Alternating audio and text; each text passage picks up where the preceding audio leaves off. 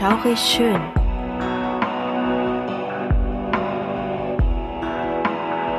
Gruselstunde per Anhalter. Der einzig wahre Podcast, der dir das Gruseln lehrt.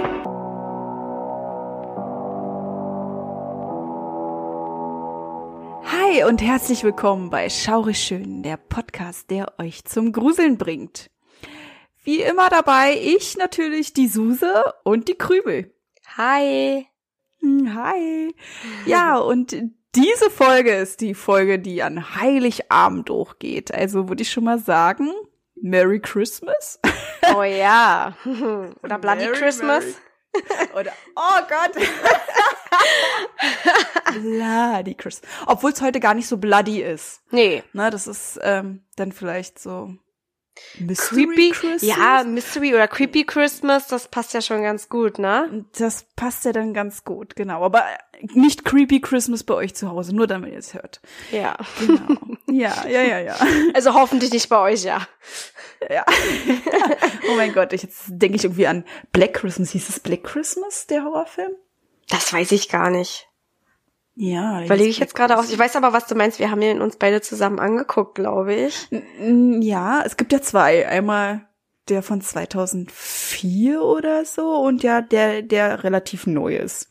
Die beiden haben irgendwie so gut wie gar nichts miteinander zu tun, aber die heißen trotzdem gleich. Hm. Wer weiß. Oder ich habe einfach den Zusammenhang dazu nicht gesehen. Keine Hm. Ahnung.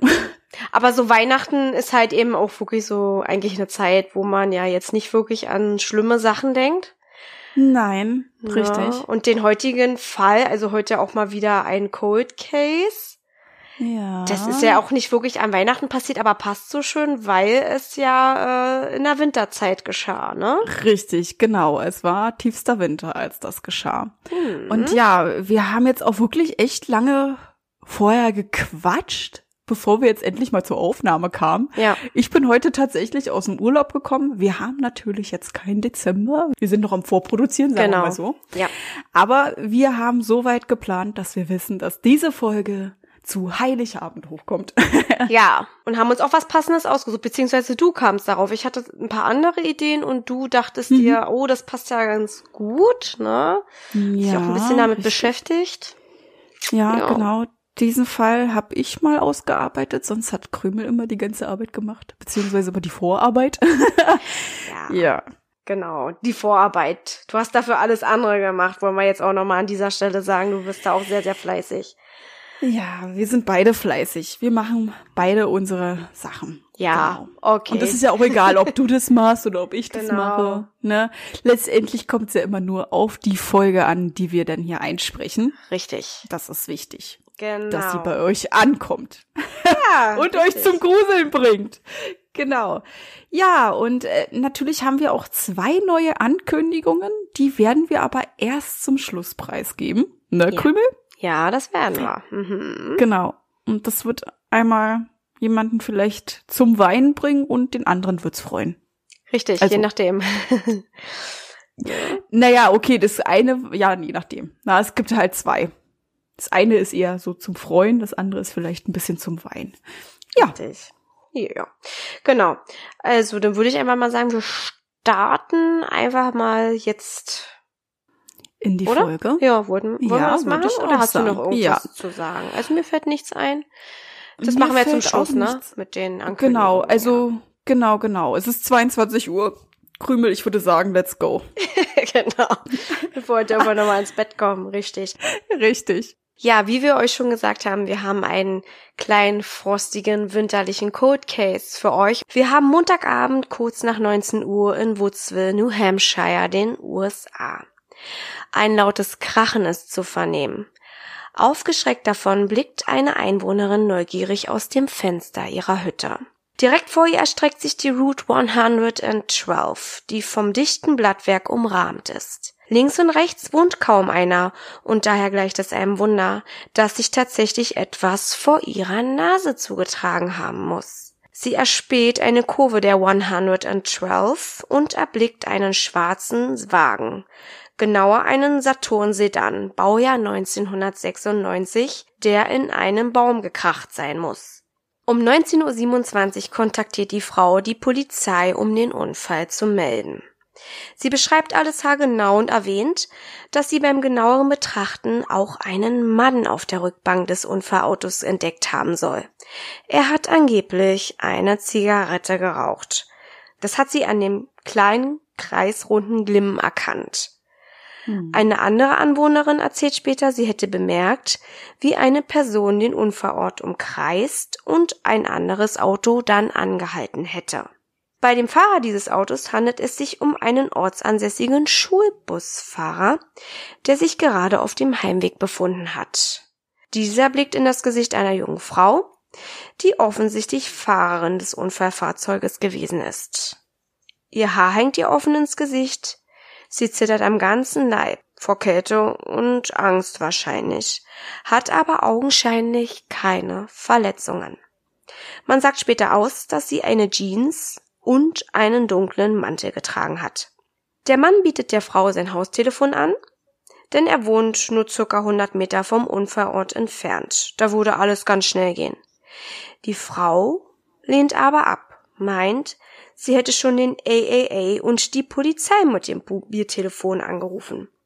AAA heißt American Automobile Association. Es ist gleichzusetzen mit dem ADAC bei uns. Hm. Der Busfahrer zögert erst, fährt dann aber nach Hause. Irgendetwas an dem Auftreten und Benehmen der Frau macht ihn ziemlich stutzig. Und dann fällt ihm ein, dass es momentan kein Handynetz in der Umgebung gibt und die Aussage der Frau, sie hätte schon telefoniert, nicht stimmen kann. Beunruhigt ruft er um 19.43 Uhr ebenfalls bei der Polizeiwache an, um das Geschehen zu melden. Um 19.46 Uhr treffen dann auch die Beamten ein. Man entdeckt ein demoliertes Auto, was komplett verriegelt entgegen der Fahrtrichtung steht. Ein Unfallopfer ist aber nirgends auszumachen. Die Umgebung wird von der Polizei und dem Busfahrer gründlich abgesucht, aber ohne Erfolg. Anscheinend ist die Frau aufgegriffen worden. Also man fragt sich das zumindest. Gegen 20.49 Uhr wird das Fahrzeug abgeschleppt und in einer nahegelegenen Garage gelagert. Circa 40 Minuten später verlässt die Polizei die Unfallstelle. Von der Frau weiterhin keine Spur. Und das soll auch so bleiben. Genau. Und wie Krümel ja schon meinte, wir sprechen heute über ein Cold Case. Es ist einer der wohl bekanntesten und zugleich mysteriösesten vermissten Fälle der USA. Die Theorien über ihr Verschwinden ist vielfältig, von Suizid, einem tragischen Unfall, über ein Sexualverbrechen bis hin, dass die Frau Opfer eines Serienkillers wurde. Ihre Familie sucht selbst 17 Jahre nach dem Verschwinden der jungen Frau weiter nach ihr. Und ihr Name lautet Maura Murray. Und sie verschwand spurlos am 9. Februar 2004. Vorab sollten wir vielleicht nochmal anbringen, dass die Uhrzeiten, die wir hier benennen, sehr wichtig sind, um zu verdeutlichen, in welcher kurzen Zeit Maura verschwand beziehungsweise der zeitliche Ablauf war, den man rekonstruieren konnte. Hm. Ja, aber wer genau ist beziehungsweise war Mora? Sie wurde am 4. Mai 1982 als viertes von fünf Kindern in Hanson, Massachusetts geboren. Ihre Eltern sind Frederick, kurz Fred, und Laurie Murray. Ihre zwei älteren Schwestern, ihr älterer Bruder, Sie selbst und ihr jüngerer Bruder sind irisch-katholisch aufgewachsen. Ihr Elternhaus galt immer als harmonisch und glücklich, doch als Mora sechs Jahre alt war, zerbrach das Familienglück plötzlich, denn von heute auf morgen ließen sich ihre Eltern scheiden. Ihr Vater zog danach aus und auch weg aus der Stadt. Dennoch hielt er Kontakt zu ihrem Vater. Zwischen ihnen bestand immer ein sehr liebevolles Verhältnis. Fred war auch derjenige, der Mora die Leidenschaft für den Sport und das Laufen nahebrachte. Er war regelmäßig bei Wettkämpfen dabei und wurde auf dem College sogar ihr Coach. Mora war ein Mädchen, das ihre Ziele erreichen wollte, sehr penibel, sorgsam und ordentlich war in dem, was sie tat. Ja, und nach dem Abschluss an der High School ging sie auf die United States Military Academy in West Point, New York. dort studierte sie Chemie-Ingenieurwesen. Auch zu dieser Zeit fing es so langsam an, dass sie sich auffällig verhielt. Also im dritten Semester stahl sie in einem Laden auf dem Campus Make-up im Wert von fünf Dollar. Also wieso sie das tat, ist bis heute unklar. Also es war auch nicht bekannt, ob sie irgendwelche Geldprobleme hatte. Ja, mhm. also die Familie hat sich immer sehr sorgfältig darum gekümmert, dass es ihr gut ging und sie hat sich auch selber Studentenjobs gesucht. Ne? Also sie hätte nicht klauen müssen. Hm. Ja, und aufgrund dieses Diebstahls wurde sie von der Hochschule verwiesen und sie musste sich etwas Neues suchen. Somit wechselte sie an die University of Massachusetts Amherst, wo sie Krankenpflege studierte. Während ihrer Studienzeit arbeitete sie als Security-Fachkraft auf dem Campus, also selber in ihrem Studentenheim tatsächlich. Und an ihrer Seite stand seit Jahren ihr fester Freund Bill Rausch. Ich weiß nicht, ob er Rausch ausgesprochen wird. Also es ist wie der Rausch, der Alkoholrausch, aber halt amerikanisch. Also ich denke mal Rausch. Was denkst du? Ich weiß nicht, bei mir steht gerade Rauch. Ja, ich weiß, aber das sollte Rausch heißen. Ach so, du hast das S Ich weiß. ich glaube, er hat aus Rausch Rauch gemacht. Ah, okay, alles klar. Ja, ja ich würde auch genau. sagen Rausch. Rausch. Rausch. Ja. Ich denke da irgendwie an Ralph. Ich weiß gar nicht warum. Rausch, Ralph. Ja, und auf jeden Fall, sie und auch Bill, die galten immer als sehr glückliches Paar. Na, also da war nichts auffällig gewesen. Hm. Hm. Ja, und äh, die Beschreibung zu ihrer Person im Steckbrief auf Facebook lautete, dass sie 1,70 groß war, sehr schlank, sportlich natürlich, wog etwa 54 Kilo, hatte schulterlange braune Haare, grüne Augen und ja, was sehr auffällig war, waren die Wangengrübchen hm. auf beiden Seiten. Und sie hatte eine auffällige Narbe auf der rechten Wade. Ja, sie sieht total süß aus, finde ich. Also, wenn man ja, sich die Fotos sieht, total süß. Foto auch süß, ne? Auch diese, hm. diese Wangengrübchen, die sind super auffällig. Also, hm. ja, also da kannst ja. du mit immer jemanden wieder identifizieren. Ja. ja so hat halt auch nicht jeder. Genau. Ja, ja, guckt euch das Foto von Mora an. Die sieht genau. wirklich sehr, sehr süß aus. Und sie war auch zu dem Zeitpunkt gerade mal 21. Ne? Mhm, war wirklich sehr, sehr jung, als sie verschwand. Ja. Ja. Jetzt kommen wir mal zu der Sache vor ihrem Verschwinden. Und zwar genauer im November 2003. Da wurde mhm. Maura nämlich nochmals auffällig. Sie benutzte unbefugt die Kreditkarteninfos einer Mitstudentin, um sich en masse Essen bei mehreren Lieferdiensten zu bestellen. Mhm. Da sie sich aber kooperativ und reumütig zeigte, entging Mora einer Gefängnisstrafe, bekam allerdings Bewährung. Ja. ja. Und die Menge des Essens, welches sie bestellte, ließ zudem vermuten, dass sie an Bulimie litt, was auch gar nicht so abwegig ist, wenn man bedenkt, unter welch großen Leistungsdruck auch Mauer stand. Ne? Mhm. Also na klar hatte sie die Leidenschaft mit ihrem Vater zusammen. Sie hat das auch also auch das meiste freiwillig getan. Nichtsdestotrotz war ihr Vater sehr auf Leistung bedacht und er drillte auch hin und wieder seine Kinder dementsprechend. Ja. Ne?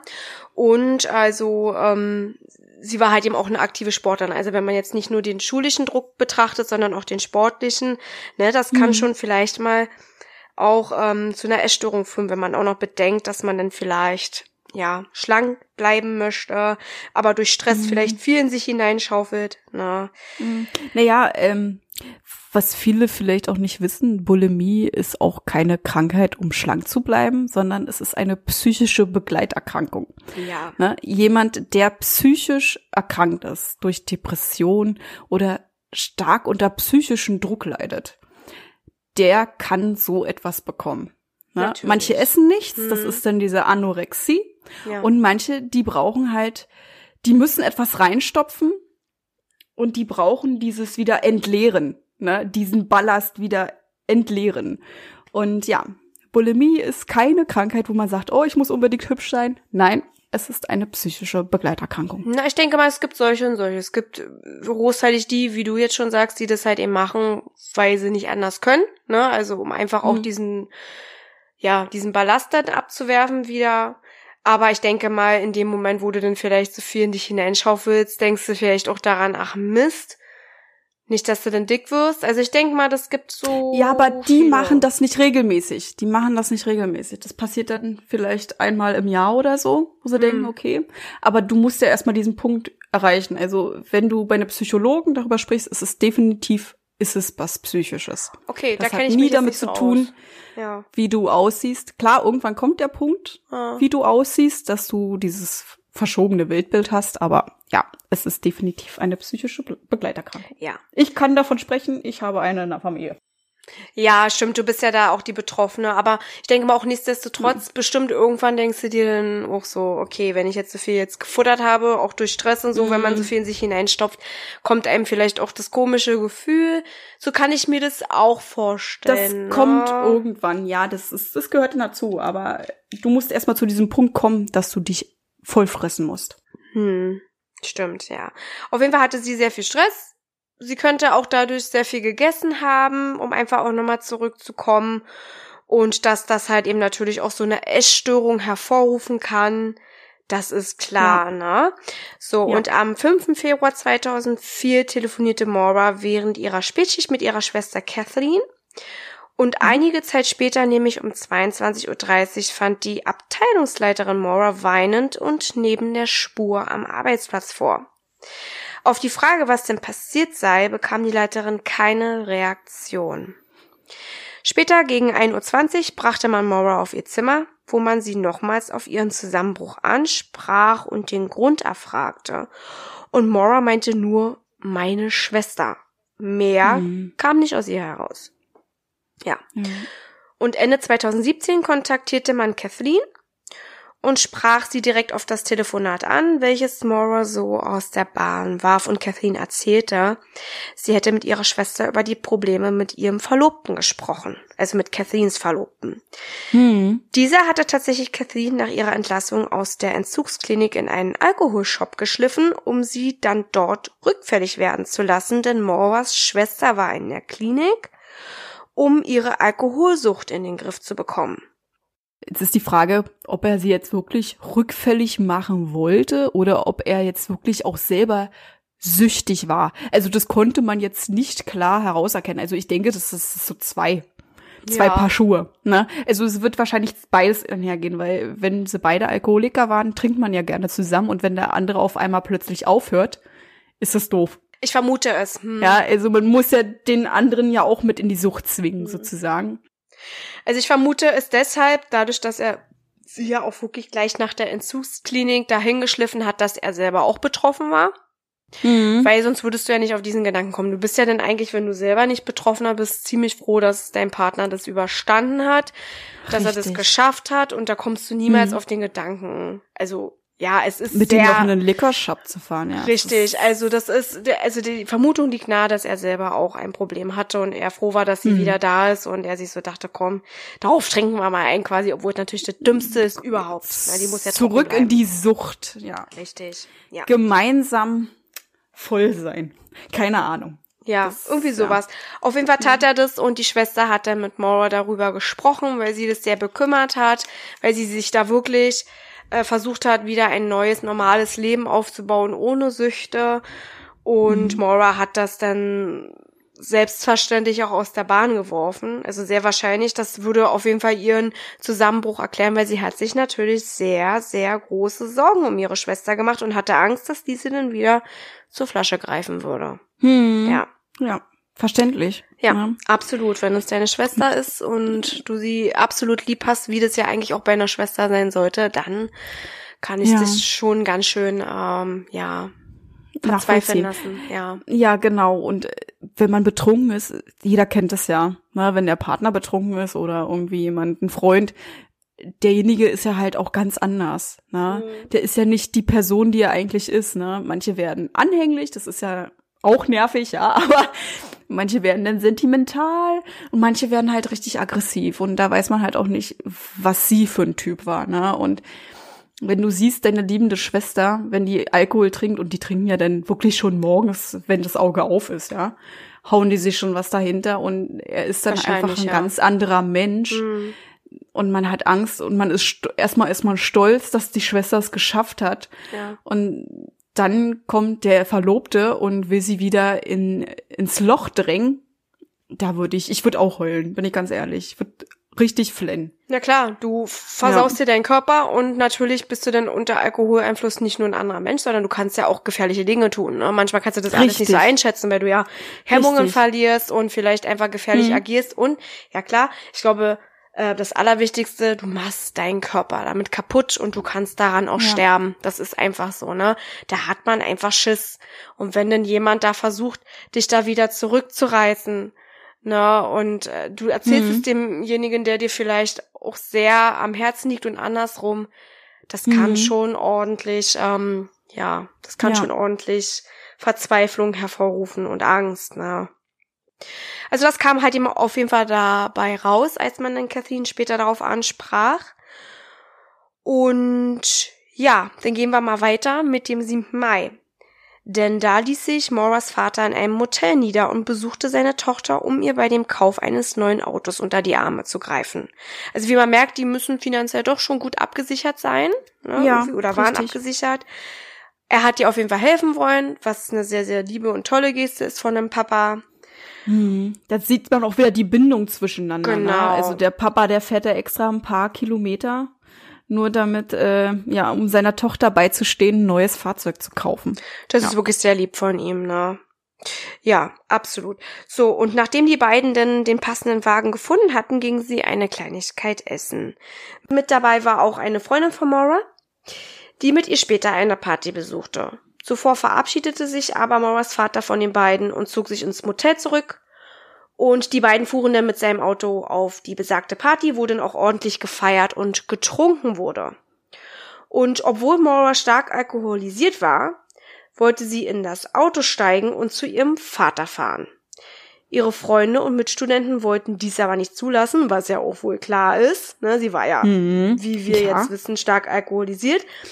Und mhm. sie diskutierten hartnäckig mit Maura, bis diese dann auch letztendlich aufgab und ihren Kommilitonen versprach, sie würde sich nicht mehr hinter Steuer sitzen und auf ihr Zimmer gehen.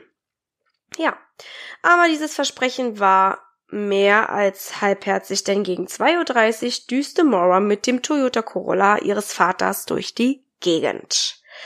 Ja, fatalerweise krachte sie um 3.30 Uhr gegen eine Leitplanke und verursachte einen Schaden in Höhe von 10.000 US-Dollar. Ja, das ist natürlich blöd. Das ist heftig. Ja. ja. Aber es kommt noch heftiger, denn laut Unfallprotokoll wurde kein Alkoholtest oder ähnlich gemacht. Da fasst man sich echt an die Stirn. Also ja. zumindest wurde nichts diesbezüglich notiert. Mhm. Ja.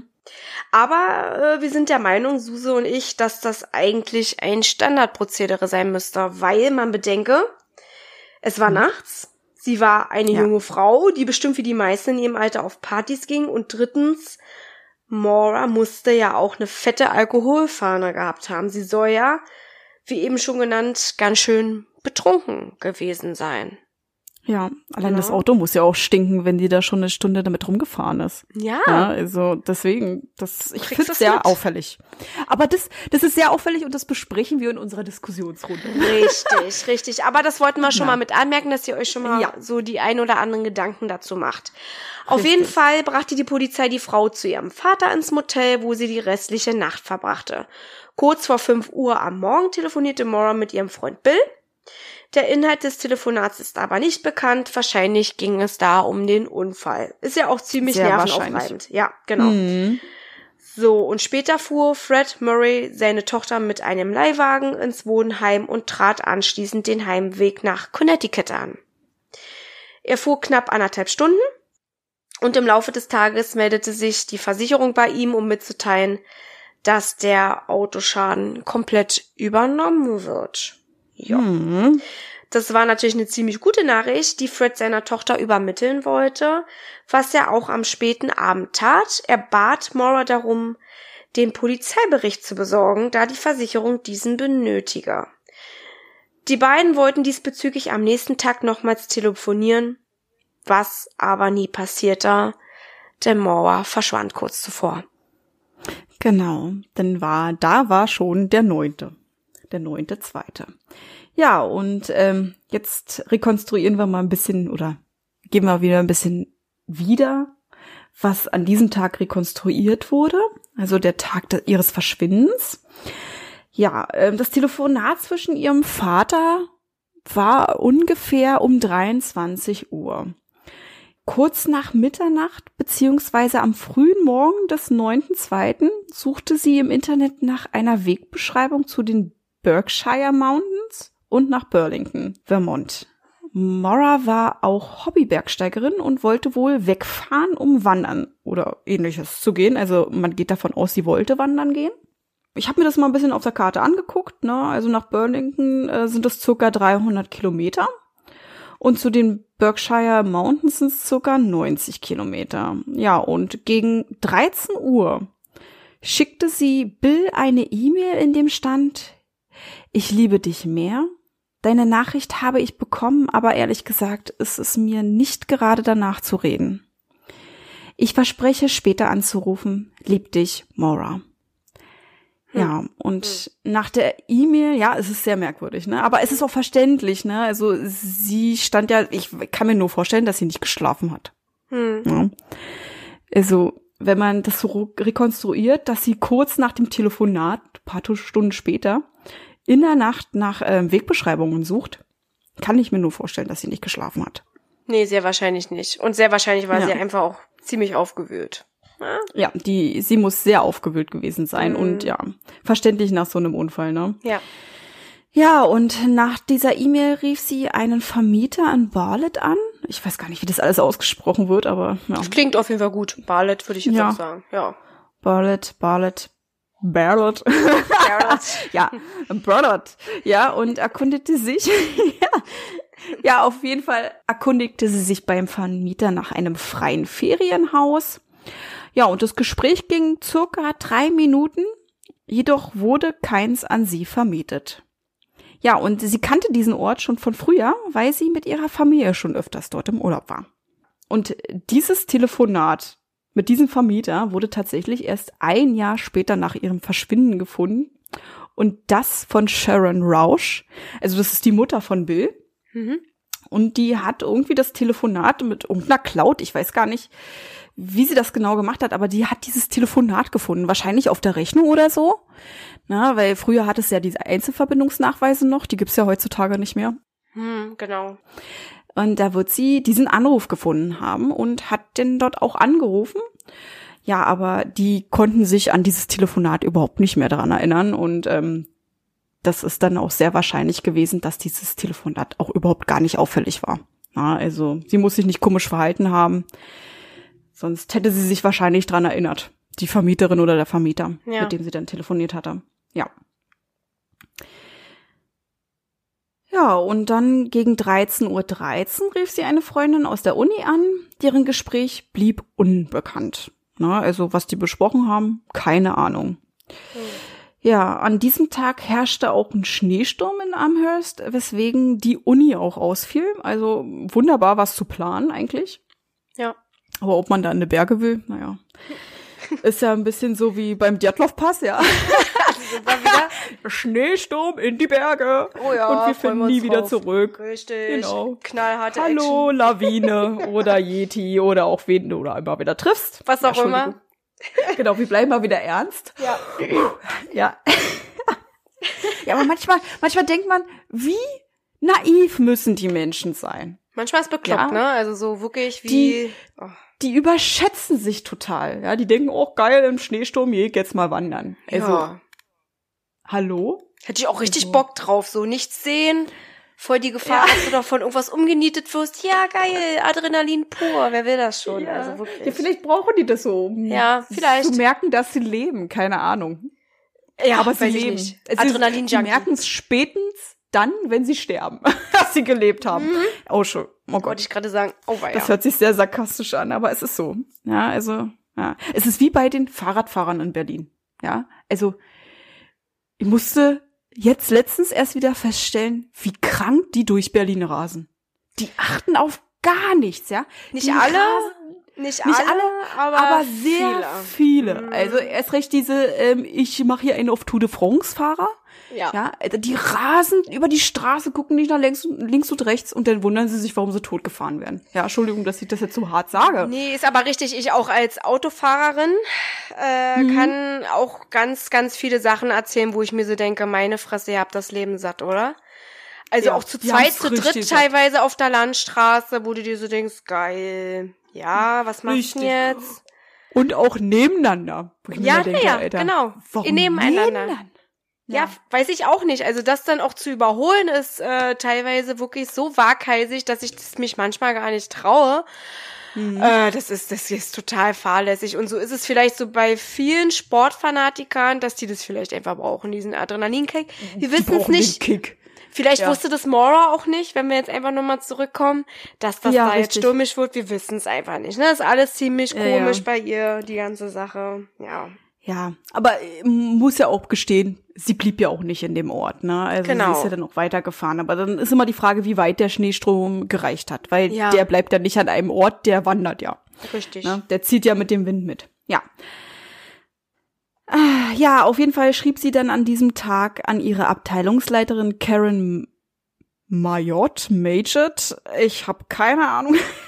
Karen Majot, keine Ahnung, so hieß sie jetzt für mich. Karen Majot ähm, war die Frau, die sie dann auch weinend vorgefunden hat, also ihre Abteilungsleiterin.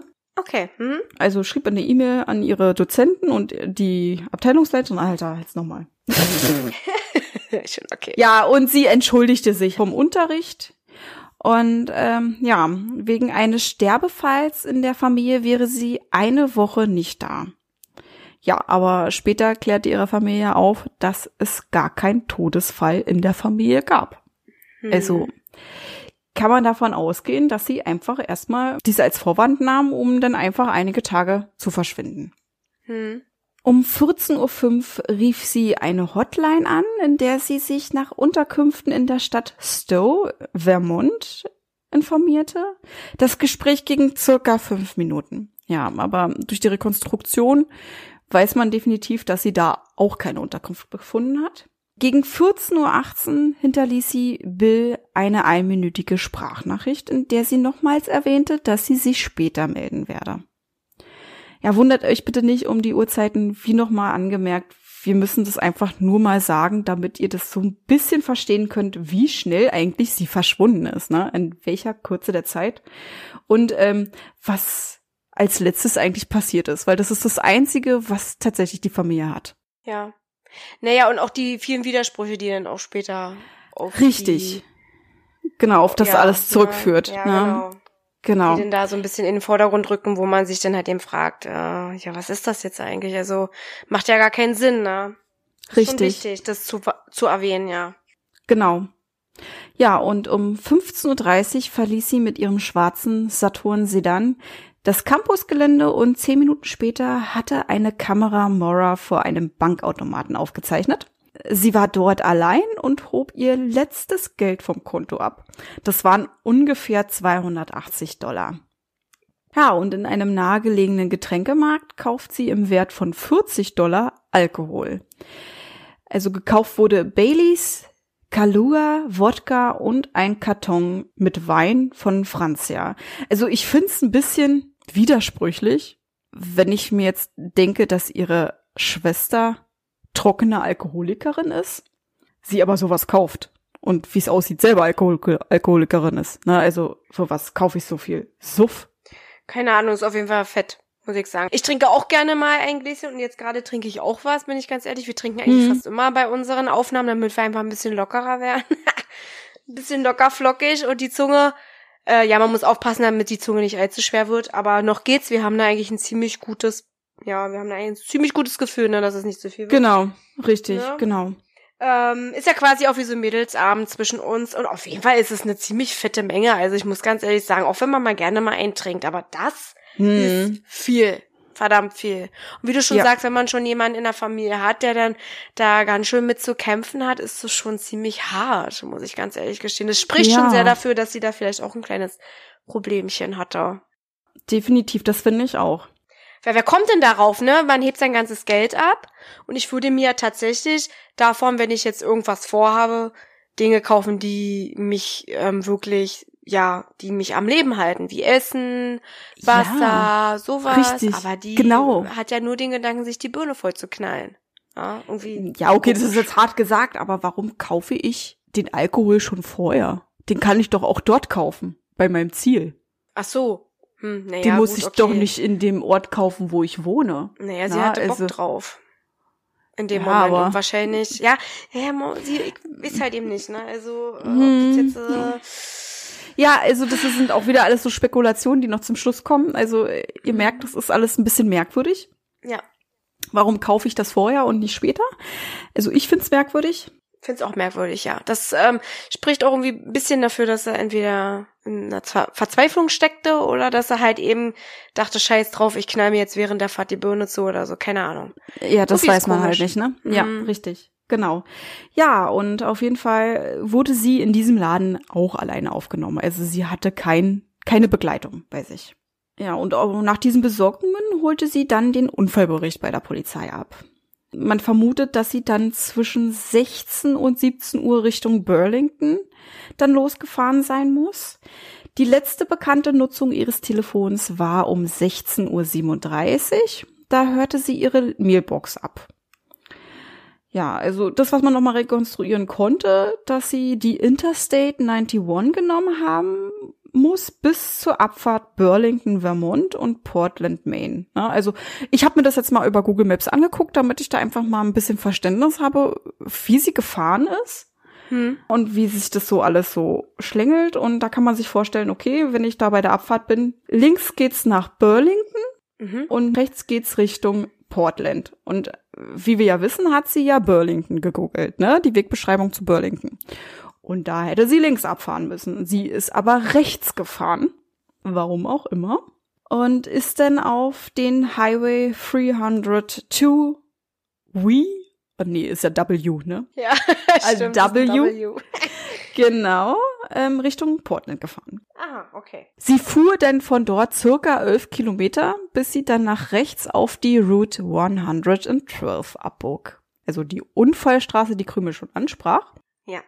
Die Route 112 verbindet Bath mit Conway. Sie führt durch mehrere Nationalparks und auch entlang des White Mountains National Forest. Also würde ja auch irgendwo passen, dass sie da vielleicht hin wollte zum Bergsteigen.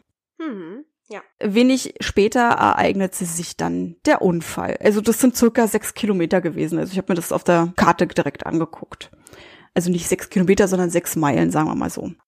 Zu dem Moment war sie circa 241 Kilometer von ihrem Campus entfernt und verschwand innerhalb weniger Minuten spurlos. Mhm. Also sie ist eine ganze Zeit gefahren. Also ich gehe Ah, mal davon hallo. aus, sie ist eher dann so gegen 16 Uhr losgefahren. Na, also wenn sie um 19 Uhr 46 schon spurlos verschwunden war, na, und 241 Kilometer fährst du nicht so in zwei Stunden. Es recht nicht in den USA. Da ist Nee. 80 kmh, 90 kmh schon Tempolimit. Ja, also da fährst du keine 160 Klamotten wie bei uns und Open End, äh, gib mal ein. Ja, da fährst du ein bisschen länger. Naja, sie hat ja auch ein paar Zwischenstopps gemacht, ne? Also, es kann schon hinhauen, hm? Ne, Ich weiß nicht, ob sie Zwischenstopps gemacht hat. Das kann ich dir gar nicht sagen. Naja, sie war doch, sie war doch in diesem Shop zum Beispiel. Da hat sie vielleicht auch ein paar Minuten nur verbracht. Ja, ja, natürlich. Das war um 15.30 Uhr.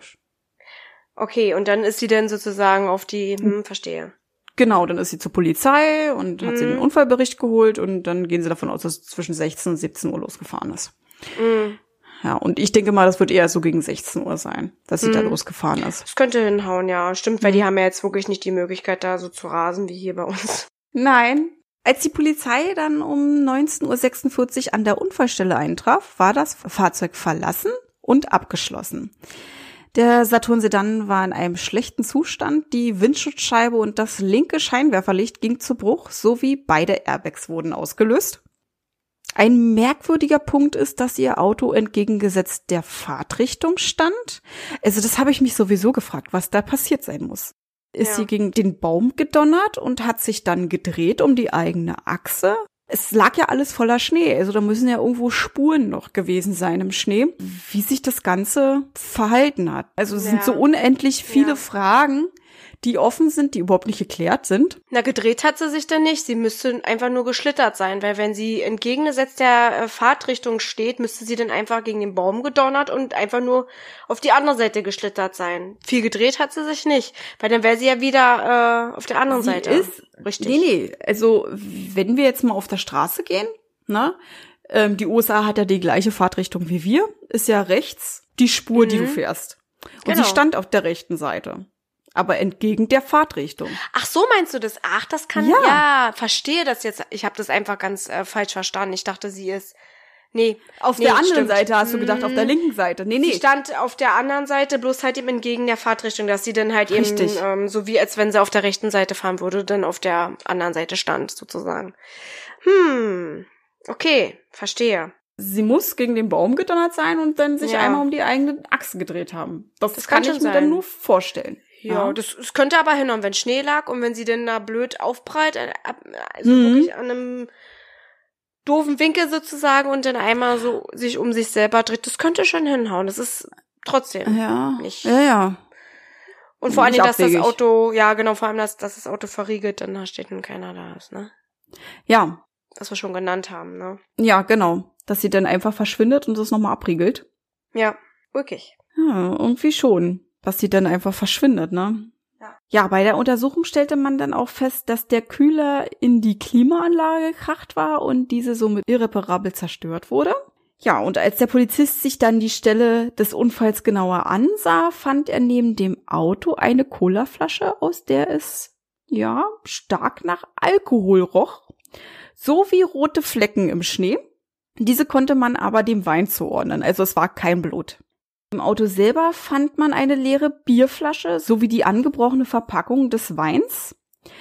Die Frage ist, wann hat sie das Bier geholt und wer hat das Bier getrunken? Hm. Das, was ich mich frage, ob man den Spuren genommen hat und ähm, ob die denn auch mit Mora übereinstimmten.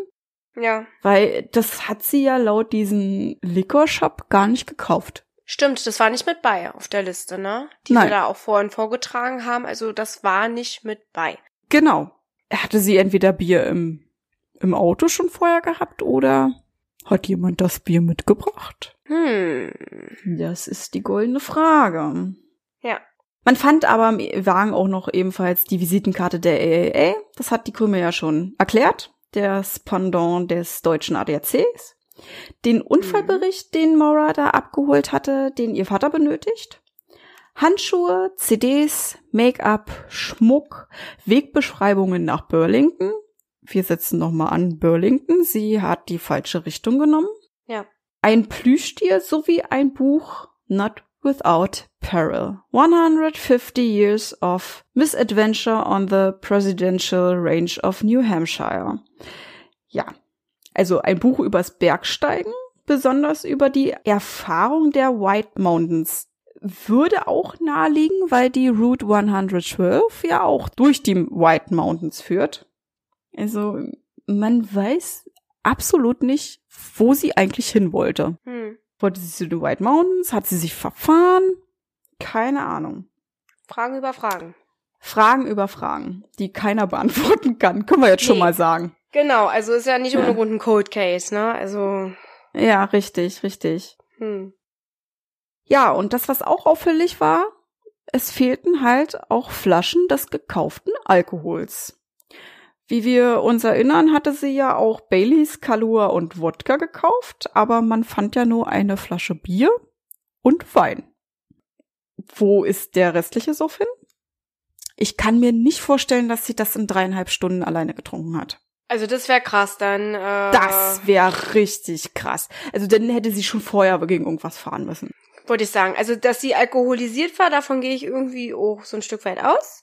Ja, Weil, äh, ja, sie hat natürlich einen Unfall gebaut. Und das kannst du natürlich auch ganz schnell, wenn du einen ordentlichen Mhm. Schlips weg hast, ne? Muss aber ganz ehrlich sagen, bei dieser Menge an Alkohol musst du ordentlich beschissen fahren. Also, Und man darf nicht vergessen, es lag Schnee. genau. Dazu noch. Ja. Ja. Besoffen, Schnee, dann war das auch eine besonders tückische Kurve gewesen. Also sagen jedenfalls die Anwohner, na, dass da schon öfters mal was passiert ist. Du Ja. kannst sie so schlecht einsehen. Na, das ist noch so besonders blöde. Ich wollte gerade beschissen sagen. Sag's ruhig.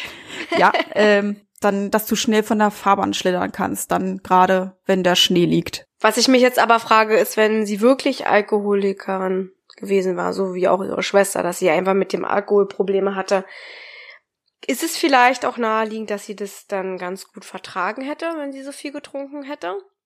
Ich weiß es nicht. Ich habe keine Ahnung. Wodka, Ja. Kalua und dazu noch Baileys? ja gut, okay. Innerhalb von drei Stunden wird es, glaube ich, auch jemand, der äh, damit schon vertraut ist, vielleicht dann schön aus der Latschen hauen. Ich weiß es nicht. Ja. Ich habe keine Ahnung. Ich weiß es nicht. Das ist, also das finde ich sehr, sehr merkwürdig. Entweder hat sie das versteckt unterwegs oder sie hat es für jemanden gekauft. Das habe ich mich auch schon gefragt und hat Ja, es oder sie hat's gegeben. mitgenommen, weil sie war ja nicht da. Ne, es wurde ja nicht im Auto gefunden. Vielleicht hat sie es auch einfach mitgenommen, dorthin, wo auch immer sie verschwand. Und den Wein lässt sie dort? naja, warum denn nicht? Vielleicht hat sie keinen Bock mehr darauf gehabt. Man weiß es nicht. Keine Ahnung. Mhm. Das ist, halt ja, alles das ist schwierig. sehr merkwürdig. Aber wenn sie das in dreieinhalb Stunden getrunken hat, dann Respekt. Also dann hat sie eine richtige Betonleber. Ja, und dann hat auch keiner von ihnen Alkoholprobleme gewusst. Obwohl wir ja auch nicht vergessen dürfen, sie hat innerhalb von einem Tag zwei Autos geschrottet. Ja, also vielleicht war sie auch in einer sehr, sehr labilen Verfassung gewesen. Also kann ich mir gut vorstellen. Ja, sie hat das Auto von ihrem Vater zerstört, gibt sich dann noch die Schuld. Ja, und wenige Zeit später ihr neuen, ihr neues, es war ja ihr neues Auto, ne? Nee, das war noch das alte. Ja, der Saturn-Sedan war alt? Das Saturn dann ist das alte, genau. Sie haben Ah. sich, sie hatte sich zwar ein neues geholt, aber es ist, ich weiß nicht, welches es war. Ach ja, stimmt, das haben sie bestimmt erst in Auftrag gegeben oder haben dann Mhm. gesagt, so, das holen wir dann nächste Woche ab und das hat sich ja dann gar nicht. äh, Das kam ja dann nie dazu quasi. Klar, Richtig, ist ja auch irgendwie genau. ein bisschen komisch, ne, wenn du dir das dann gleich mitnehmen könntest. Keine Ahnung, ich habe jetzt noch nicht so oft ein Auto gekauft, ich weiß es nicht. Ja, ich weiß nicht, vielleicht, ich kann mir gut vorstellen, das sind ja meistens ähm, Zweitwagenhändler, also es ist Secondhand, ne? Also schon Gebrauchtwagenhändler, Entschuldigung. Ja. Zweitwagenhändler. Macht euch bitte drüber lustig. Der Zweitwagenhändler. Das will ich jetzt überall sehen. Hashtag Zweitwagenhändler, bitte, ja. oh Mann. Ja, Gebrauchtwagenhändler. Genau, ähm, ich denke mal, das wird noch in die Werkstatt gegangen sein, noch mal irgendwie eine Durchsicht gemacht worden und dann hätte sie das wahrscheinlich in einer Woche abholen können. Ja, ich denke mal auch nicht, dass du das dann einfach so, hier, alles klar, fahren wir damit nach Hause. geil. Da denke ich immer an Mathilda, weißt du? Genau. An den Vater, der immer schön die Schrottkarten verkauft hat. Hier, mach Oh mal ein bisschen Gott, Kaffee ja. rein, sodass Ja, schön brummt stimmt. der Motor. Der Ey. Kracher, der Film. Ähm, nee, aber gibt's bestimmt, aber wahrscheinlich da in dem Fall nicht, weil sie ist, wie du schon sagtest, zwei Jahre altes Auto, dann haben wir das schon mal geklärt. Das habe ich mich sowieso schon die ganze Zeit gefragt und habe dich aber bisher noch nicht gefragt. Jetzt an dieser Stelle habe ich es getan, warum denn nicht? Dann wissen jetzt alle auch Bescheid. Es war also ihr altes Auto, ihr neues hatte sie noch nicht. Genau, genau. Ja, also ich denke mal, sie wird wahrscheinlich auch einfach erstmal aus der Stadt gewollt haben. Na, einfach mal ein bisschen den Kopf frei machen. Ja. Ja. Jetzt kommen wir aber noch mal zurück, wie das Auto noch aufgefunden wurde, weil das war noch nicht alles gewesen. Hm. Was nämlich noch den Beamten äh, merkwürdig vorkam, dass ähm, der Auspuff verstopft war, nämlich mit Verbandsmaterial. Warum macht man Ha? sowas? Keine Ja. Ahnung. Müsste man mal googeln tatsächlich, ne? Ja, ja.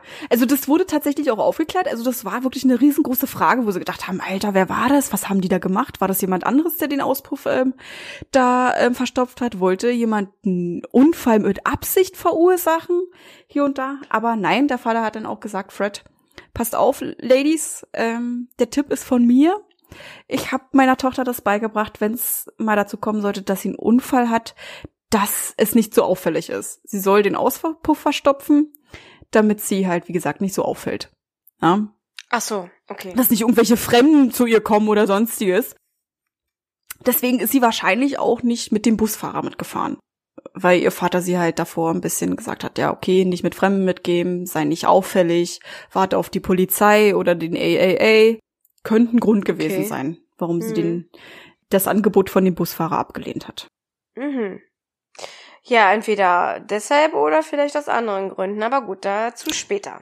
Richtig, genau.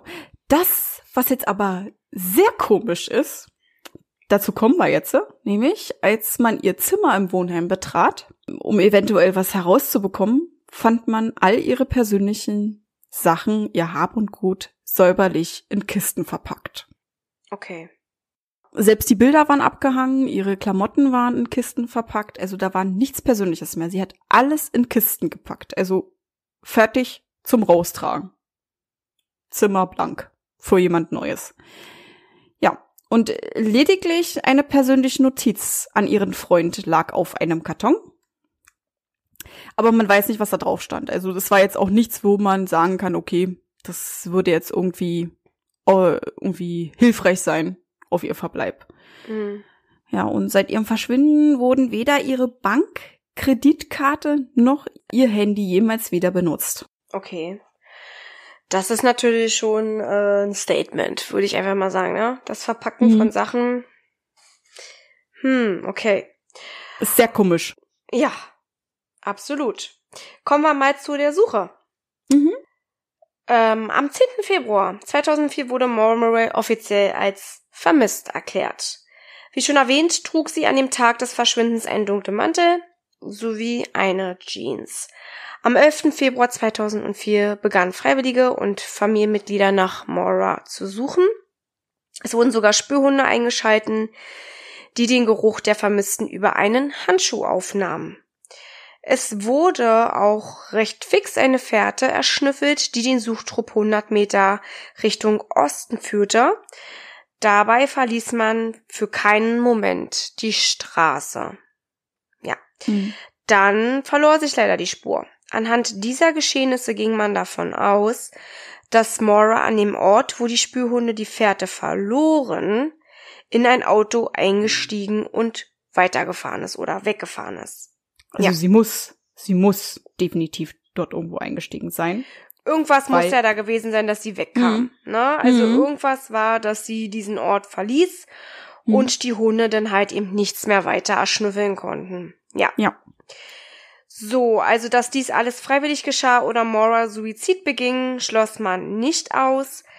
Beides schloss die Familie aber aus. Also die Leute, die halt eben sich damit beschäftigten, also die Polizisten und alles, ne, die das halt eben wirklich rein beruflich machten oder sich einfach dafür interessierten, die dachten halt eben an solche Sachen. Die Familie, aber die ja nun intensiv mit Mora zu tun hatte, die hat aber gesagt, nein. Also sie ging weder davon aus, dass Mora Selbstmord beging, ähm, und sie ging auch nicht davon aus, dass das alles freiwillig geschah. Also sie hatten die Vermutung, dass das alles, ja, Mhm. kriminelle Hintergründe hatte. Also freiwillig vielleicht nochmal bezogen, dass sie freiwillig verschwinden wollte. Genau. Ne? Ja, also genau, das, dass sie den, den Zusammenhang habe ich gerade nicht verstanden, deswegen. Achso, na, freiwillig, dass sie freiwillig ähm, von Äh, jemandem verschwindet. mitgenommen. Ja, genau. Ja. Oder dass sie halt eben auch freiwillig, ne, natürlich, Suizid beging. Das ist ja auch eine freiwillige Sache, das musst du ja halt eben auch von dir aus wollen. Ja. Genau, also beides, nein, sagte die Familie. Um Morbas Freund Bill schaltete sein Handy aus, als er im Flieger zum Unfallort saß und als er gelandet war, aktivierte er das Gerät wieder und sah, dass er eine Nachricht auf der Mailbox hatte von einer unbekannten Nummer. Als er sich die Mitteilung anhörte, lief es ihm eiskalt den Rücken hinunter, denn er hörte eine weibliche Stimme, die winselte und schwer atmete. Mhm. Bill war sofort davon überzeugt, dass diese Nachricht von Mauer stammte. Die Polizei konnte später zurückverfolgen, dass der Anruf von einem Handy stammte, welches mit einer Telefonkarte des amerikanischen Roten Kreuzes ausgestattet war. Und man war aber jedoch im Gegensatz zu Bill der Meinung, dass der Anrufer nicht Maura Murray war. Man wusste auch, dass Bill des Öfteren dubiose Mailbox-Nachrichten von unbekannten Nummern erhielt. Also das war halt eben bei ihm keine Seltenheit, deshalb dachte man, das ist wieder irgend so ein Scherz oder ähnlich. Ja. Genau, also es ist kein Scherz, der hat irgendwie, hat was mit seinem Handy nicht gestimmt, ne? Also der hat irgendwelche komischen, ja, dubiose Anrufe bekommen, die nicht für ihn bestimmt waren. Sagen wir mal so. Also es kam öfters mal irgendwelche Nachrichten auf seine Mailbox. Wahrscheinlich wurde das von der Zentrale falsch geleitet. Oder so, genau. Also, dass es kein Scherz war, genau. Also, vielleicht nicht immer. Aber dass es halt eben wirklich vielleicht irgendjemand war, der sich verwählt hatte, sozusagen. Oder, ja. genau. Es, halt, es halt falsch vom System ähm, zugeschalten wurde. Na, also, die Nachricht, die vielleicht ein anderes Handy erreichen sollte, auf seins kam.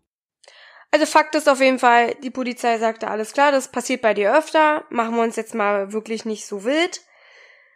Gut, und dann am ähm, 12. Februar gaben Bill und Fred eine Pressekonferenz und am nächsten Tag war somit der Fall auch in den Zeitungen. Natürlich, ist ja auch so. Wenn du dann halt eben das alles öffentlich machst, wird es dann natürlich auch in den Medien rundum breit gelatscht, ne? Ja, definitiv. Die Polizei gab bekannt, dass sich Mora eventuell auf dem Weg zum Ken Gemagus Highway befand und betrunken war. Das war nicht ganz nachzuvollziehen, denn keiner der Unfallzeugen, wie zum Beispiel der vorhin genannte Busfahrer, gaben an, dass die Frau alkoholisiert zu sein schien. Also sie haben gesagt, sie hatte keine Fahne, nichts dergleichen. Sie mhm. hatten das Gefühl, sie war komplett nüchtern. Wiederum, wie Susu und ich vorhin schon genannt haben, hatte Maura halt eben irgendwie ein paar Flaschen verschwinden lassen. Also entweder hat sie ordentlich eingekippt oder was auch immer. Also irgendwas muss sie ja getan haben, ne? Sie muss getrunken haben. In ja. der Colaflasche war Alkohol gewesen. Genau. Die war angebrochen.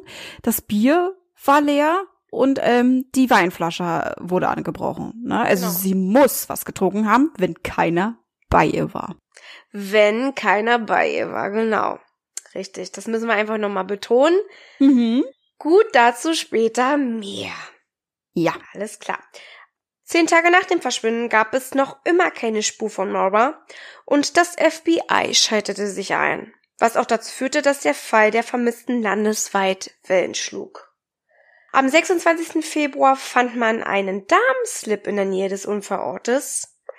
Klingt auf jeden Fall nicht gut, aber das DNA-Material, das darin gefunden und ausgewertet wurde, gab an, dass es keine Übereinstimmungen mit Mora gab. Also pff, war wahrscheinlich auch erst mal wieder so ein Herzinfarktmoment für die Familie.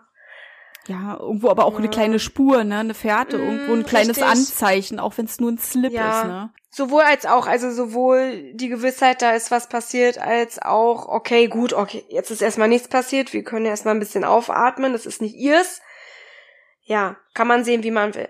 Und drei Monate nach dem Fund meldete sich ein Augenzeuge bei der Polizei und erzählte, er hätte eine Gestalt am 9. Februar zwischen 20 Uhr und 20.30 Uhr am Straßenrand erspäht. Die Person trug einen weißen Pulli, Jeans und einen dunklen Mantel. Das trifft voll auf Mauer zu, ja. Hm. Also, so wie sie ja. zumindest beschrieben wurde. Ja. Sie war schnellen Schrittes unterwegs und östlich die Route 112 entlang gelaufen. Der Ort der Sichtung befand sich zwischen sechs und acht Kilometer vom Unfallort entfernt. Ja. Und dass es sich bei der Person um die vermisste Mauer handeln könnte, kam dem Augenzeugen erst später in den Sinn. Deshalb hat er sich auch erst später gemeldet, ja? Ganze drei Monate. Also Richtig, das ist ja, echt heftig. Ja, aber vielleicht dachte er sich so, Mensch, ja stimmt, wer weiß. Wer weiß. Man weiß auch nicht, wie der Tag war, ne? Da hat er vielleicht viel im Kopf und ähm, dann mhm. kommt dann nochmal die Einsicht, ach, ich habe an den Tag noch mal jemanden gesehen. Richtig, das kommt dann vielleicht später dazu, man weiß es nicht. Auf jeden Fall war es so. Im Juli 2004 sowie im Oktober 2006 erfolgte eine erneute Suchaktion von der Polizei, bei der auch wieder Freiwillige unterstützten. Man durchkämmte mehrmals akribisch das Gebiet rund um die Unfallstelle, jedoch ohne Erfolg. Weder Gegenstände vom Mauer noch ihre sterblichen Überreste konnten entdeckt werden. Ja, leider. Ja, jetzt kommen wir mal zu Verdacht und Theorien, weil davon gibt's jede Menge.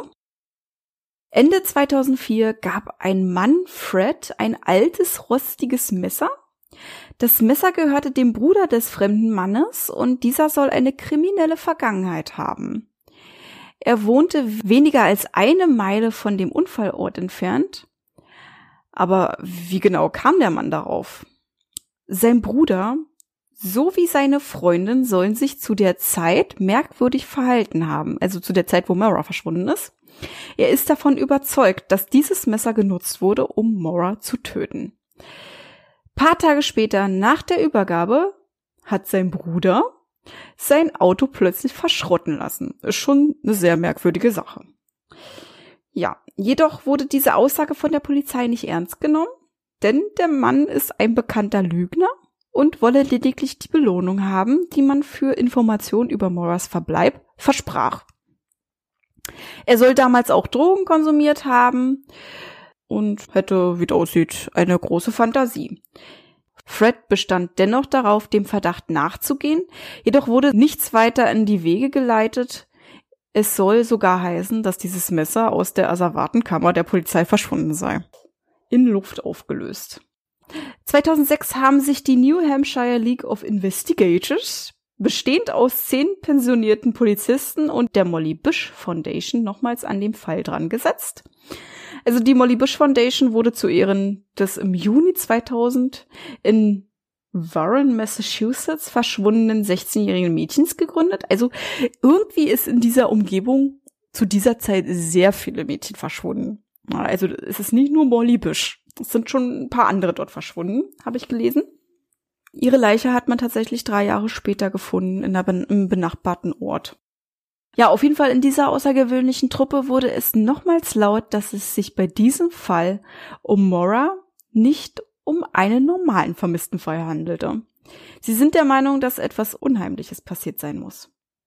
Im Oktober desselben Jahres führten Freiwillige eine zweitägige Suchaktion im Umkreis des Unfallortes durch.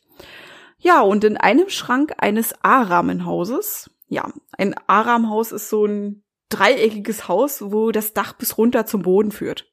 Na, also das hat halt so eine A-Form dadurch. Hm. Das sich circa 1,6 Kilometer vom Ort des Verschwindens entfernt war, drehten die Leichenspürhunde der Truppe durch. Also sie haben an diesem Ort womöglich die menschlichen Überreste identifizieren können. Also das klingt ja auf jeden Fall so. Ja, es sind Leichenspürhunde, die drehen nur durch, wenn sie also Überreste finden. Sonst setzen die nicht an. Hm? Ja. Und jetzt kommt noch der Hammer.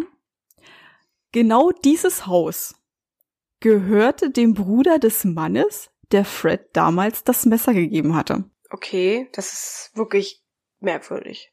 Das ist merkwürdig. Also hatte der Bruder ja gar nicht so Unrecht. Ne? Ja. Wenn es Mora nicht war, dann ist jemand, definitiv jemand anderes da drinnen gestorben. Ja, also es muss da jemand gestorben sein, sonst wären die Leichenspürhunde nicht da drauf ähm, angesprungen. Wollte ich sagen, die haben irgendwas erschnüffelt, ja. Richtig. Sie haben da drin auch einen Teppich gefunden mit Flecken und da haben sie eine Probe von genommen und ähm, das hat die Gruppe tatsächlich aus dem Haus entnommen und haben es in ein Labor zur Untersuchung geschickt. Und jedoch sind die Ergebnisse bis heute nicht veröffentlicht worden. Also man weiß auch noch nicht mal, ob sie das überhaupt jemals untersucht haben. Komischerweise. Ja, oder ob sie es halt eben verheimlichen. Ja, Aus richtig. irgendwelchen Gründen auch immer. Hm. Auf jeden Fall sind Fred und die Familie zunehmend unzufrieden mit der Arbeit der Polizei. Ist ja auch irgendwo verständlich, ne? Die haben einen kleinen Strohhalm, die Hunde springen nicht umsonst an und die Polizei sagt einfach, nö, wir machen nichts. Ne? Obwohl das ja eigentlich klar ist, dass selbst wenn es Mora nicht ist, die hätten rausfahren müssen. Also irgendwas hätten sie machen müssen, weil die Hunde haben ja reagiert, die haben ja da irgendwas Verwesendes, die riechen ja da diese Partikel, was auch immer, genau. Äh, die hätten da gucken müssen, selbst wenn nicht irgendwas anderes gewesen ist, was da verrottet ist. Äh, man muss schauen. Nee, das muss tatsächlich sind, das sind menschliche Überreste. Definitiv. Die springen Bist nicht du auf. sicher, ähm, dass die das ja. äh, differenzieren können zwischen Tieren und Menschen? Ja. Ja. Okay. Definitiv. Also Leichenspürhunde sind wirklich nur Leichenspürhunde. Es gibt auch Tierleichen. Ja, aber nicht auf tierische Leichen, weil warum sollte ein Hund eine Tierleiche suchen? Stimmt, ist ja auch ein bisschen bescheuert, oder? Wenn du dann da gerade jemanden suchst im Wald und die springen auf Tierleichen an, dann kriegen die sich ja gar nicht Ja, mehr dann, dann sehen die dann tote Dreh. Oh, ja, nee, die sind tatsächlich nur auf menschliche Leichen. Das kann ja sein. Also, gut, okay. Also das sind ja halt eben die Sachen, die mir jetzt gerade so durch den Kopf gehen, weil ich habe mir vorher ganz ehrlich gesagt noch nicht so wirklich Gedanken darüber gemacht. Aber jetzt gerade, wo du das so sagst, klingt es logisch, dass es nicht so ist. Aber es kann ja trotzdem sein, dass die irgendwie auf äh, tierische Leichen angeschlagen sind. darauf werden die nicht geschult, die werden darauf nicht Mhm. gelernt. Die kriegen ja die Partikel unter die Nase gesetzt und die kriegen das ja von Leichenproben. Und nur auf diese springen sie an. Also nicht auf tierische Leichen, das sind menschliche Leichen, also menschliche Ah, Überreste. Okay. Gut, bin ich klüger. Ja, also die werden ja nicht als Leichenhund geboren. Die musst du ja schulen. Das ist anlernen. mir schon klar. Ich habe mich halt eben nur gefragt, ob sie vielleicht nicht irgendwie in irgendeiner Art und Weise, äh, wie soll ich sagen, ein bisschen gelingt werden, ne? Das ist vielleicht auch ein stinknormales Tier gewesen. Also stinknormales Tier. Das ist natürlich auch schlimm, wenn dann irgend- irgendwie ein Tier stirbt oder so. Nicht schön, aber so ist nun mal auch der Lauf der Dinge. Das wollte ich halt eben sagen, dass sie vielleicht da auch in die Falle gelockt Nee, dann könnten sie damit nicht arbeiten. Ja, stimmt schon. Das klingt schon logisch, aber das fällt einem immer auch dann erst auf, meistens, wenn man es ausgesprochen hat und man denkt sich so, das ist ja völliger Schwachsinn, den du gerade schon wieder laberst. Okay, dann haben wir das jetzt geklärt, dann wissen wir Genau. Bescheid. Gut, Richtig. okay, also es müsste dann auf jeden Fall eine menschliche Leiche gewesen Richtig, sein. das sind menschliche Überreste. Und das ist schon komisch, dass die Polizei da nicht rausfährt, weil ich denke nicht, dass jemand ähm, zum Sterben in den Schrank geht. hm, nö. Macht für mich keinen Sinn. Also, ich sterbe, ich setz mich jetzt in den Schrank. Ja. Ja, auf jeden Fall 2005 wurde der Polizei nochmals kurzsichtiges Arbeiten und Recherchieren unterstellt. Ein schwarzer Rucksack, also so ein, den Mora auch bei sich trug, wurde damals hinter einer öffentlichen Toilette gesichtet. Der Fundort befand sich circa 48 Kilometer östlich von Woodsville an der Route 112. Also Hm. da, wo Mora auch entlang gelaufen ist. Ne? Da Ja. ist der Unfall passiert und sie ist da auch weitergelaufen. Ja, und verantwortliche Beamten gaben zu, dass sie von dem Rucksack wussten. Jedoch ist nicht bekannt, ob er für forensische Tests mitgenommen wurde. Ne? Also den haben sie wahrscheinlich dort stehen lassen. Ist ja auch irgendwo verständlich, ne? Nur weil da mein Rucksack steht, kann ja auch irgendeiner vergessen haben. Deswegen nehme ich ihn nicht mit. Es kann ja auch sein, dass derjenige noch auf dem Klo ist und hat der bloß gesagt, ich stell mal kurz den Rucksack hier hin. Ja, okay. Kann schon mal vorkommen, denke ich. Ja, oder er hat ihn Eventuell. vergessen. Na, also Ja, man weiß so. es ja manchmal nicht, ne? Weil nur weil da ein schwarzer Rucksack steht, heißt ja nicht unbedingt, dass es der schwarze Rucksack ist von Mora. Genau. 2019 kam der Fall nochmals ordentlich ins Rollen, als Fred darauf drängte, das Haus nochmals zu durchsuchen, auf das die Leichenhunde angesprungen waren. Also auf das Haus, was wir gerade angesprochen haben, von dem komischen Bruder des fremden Mannes.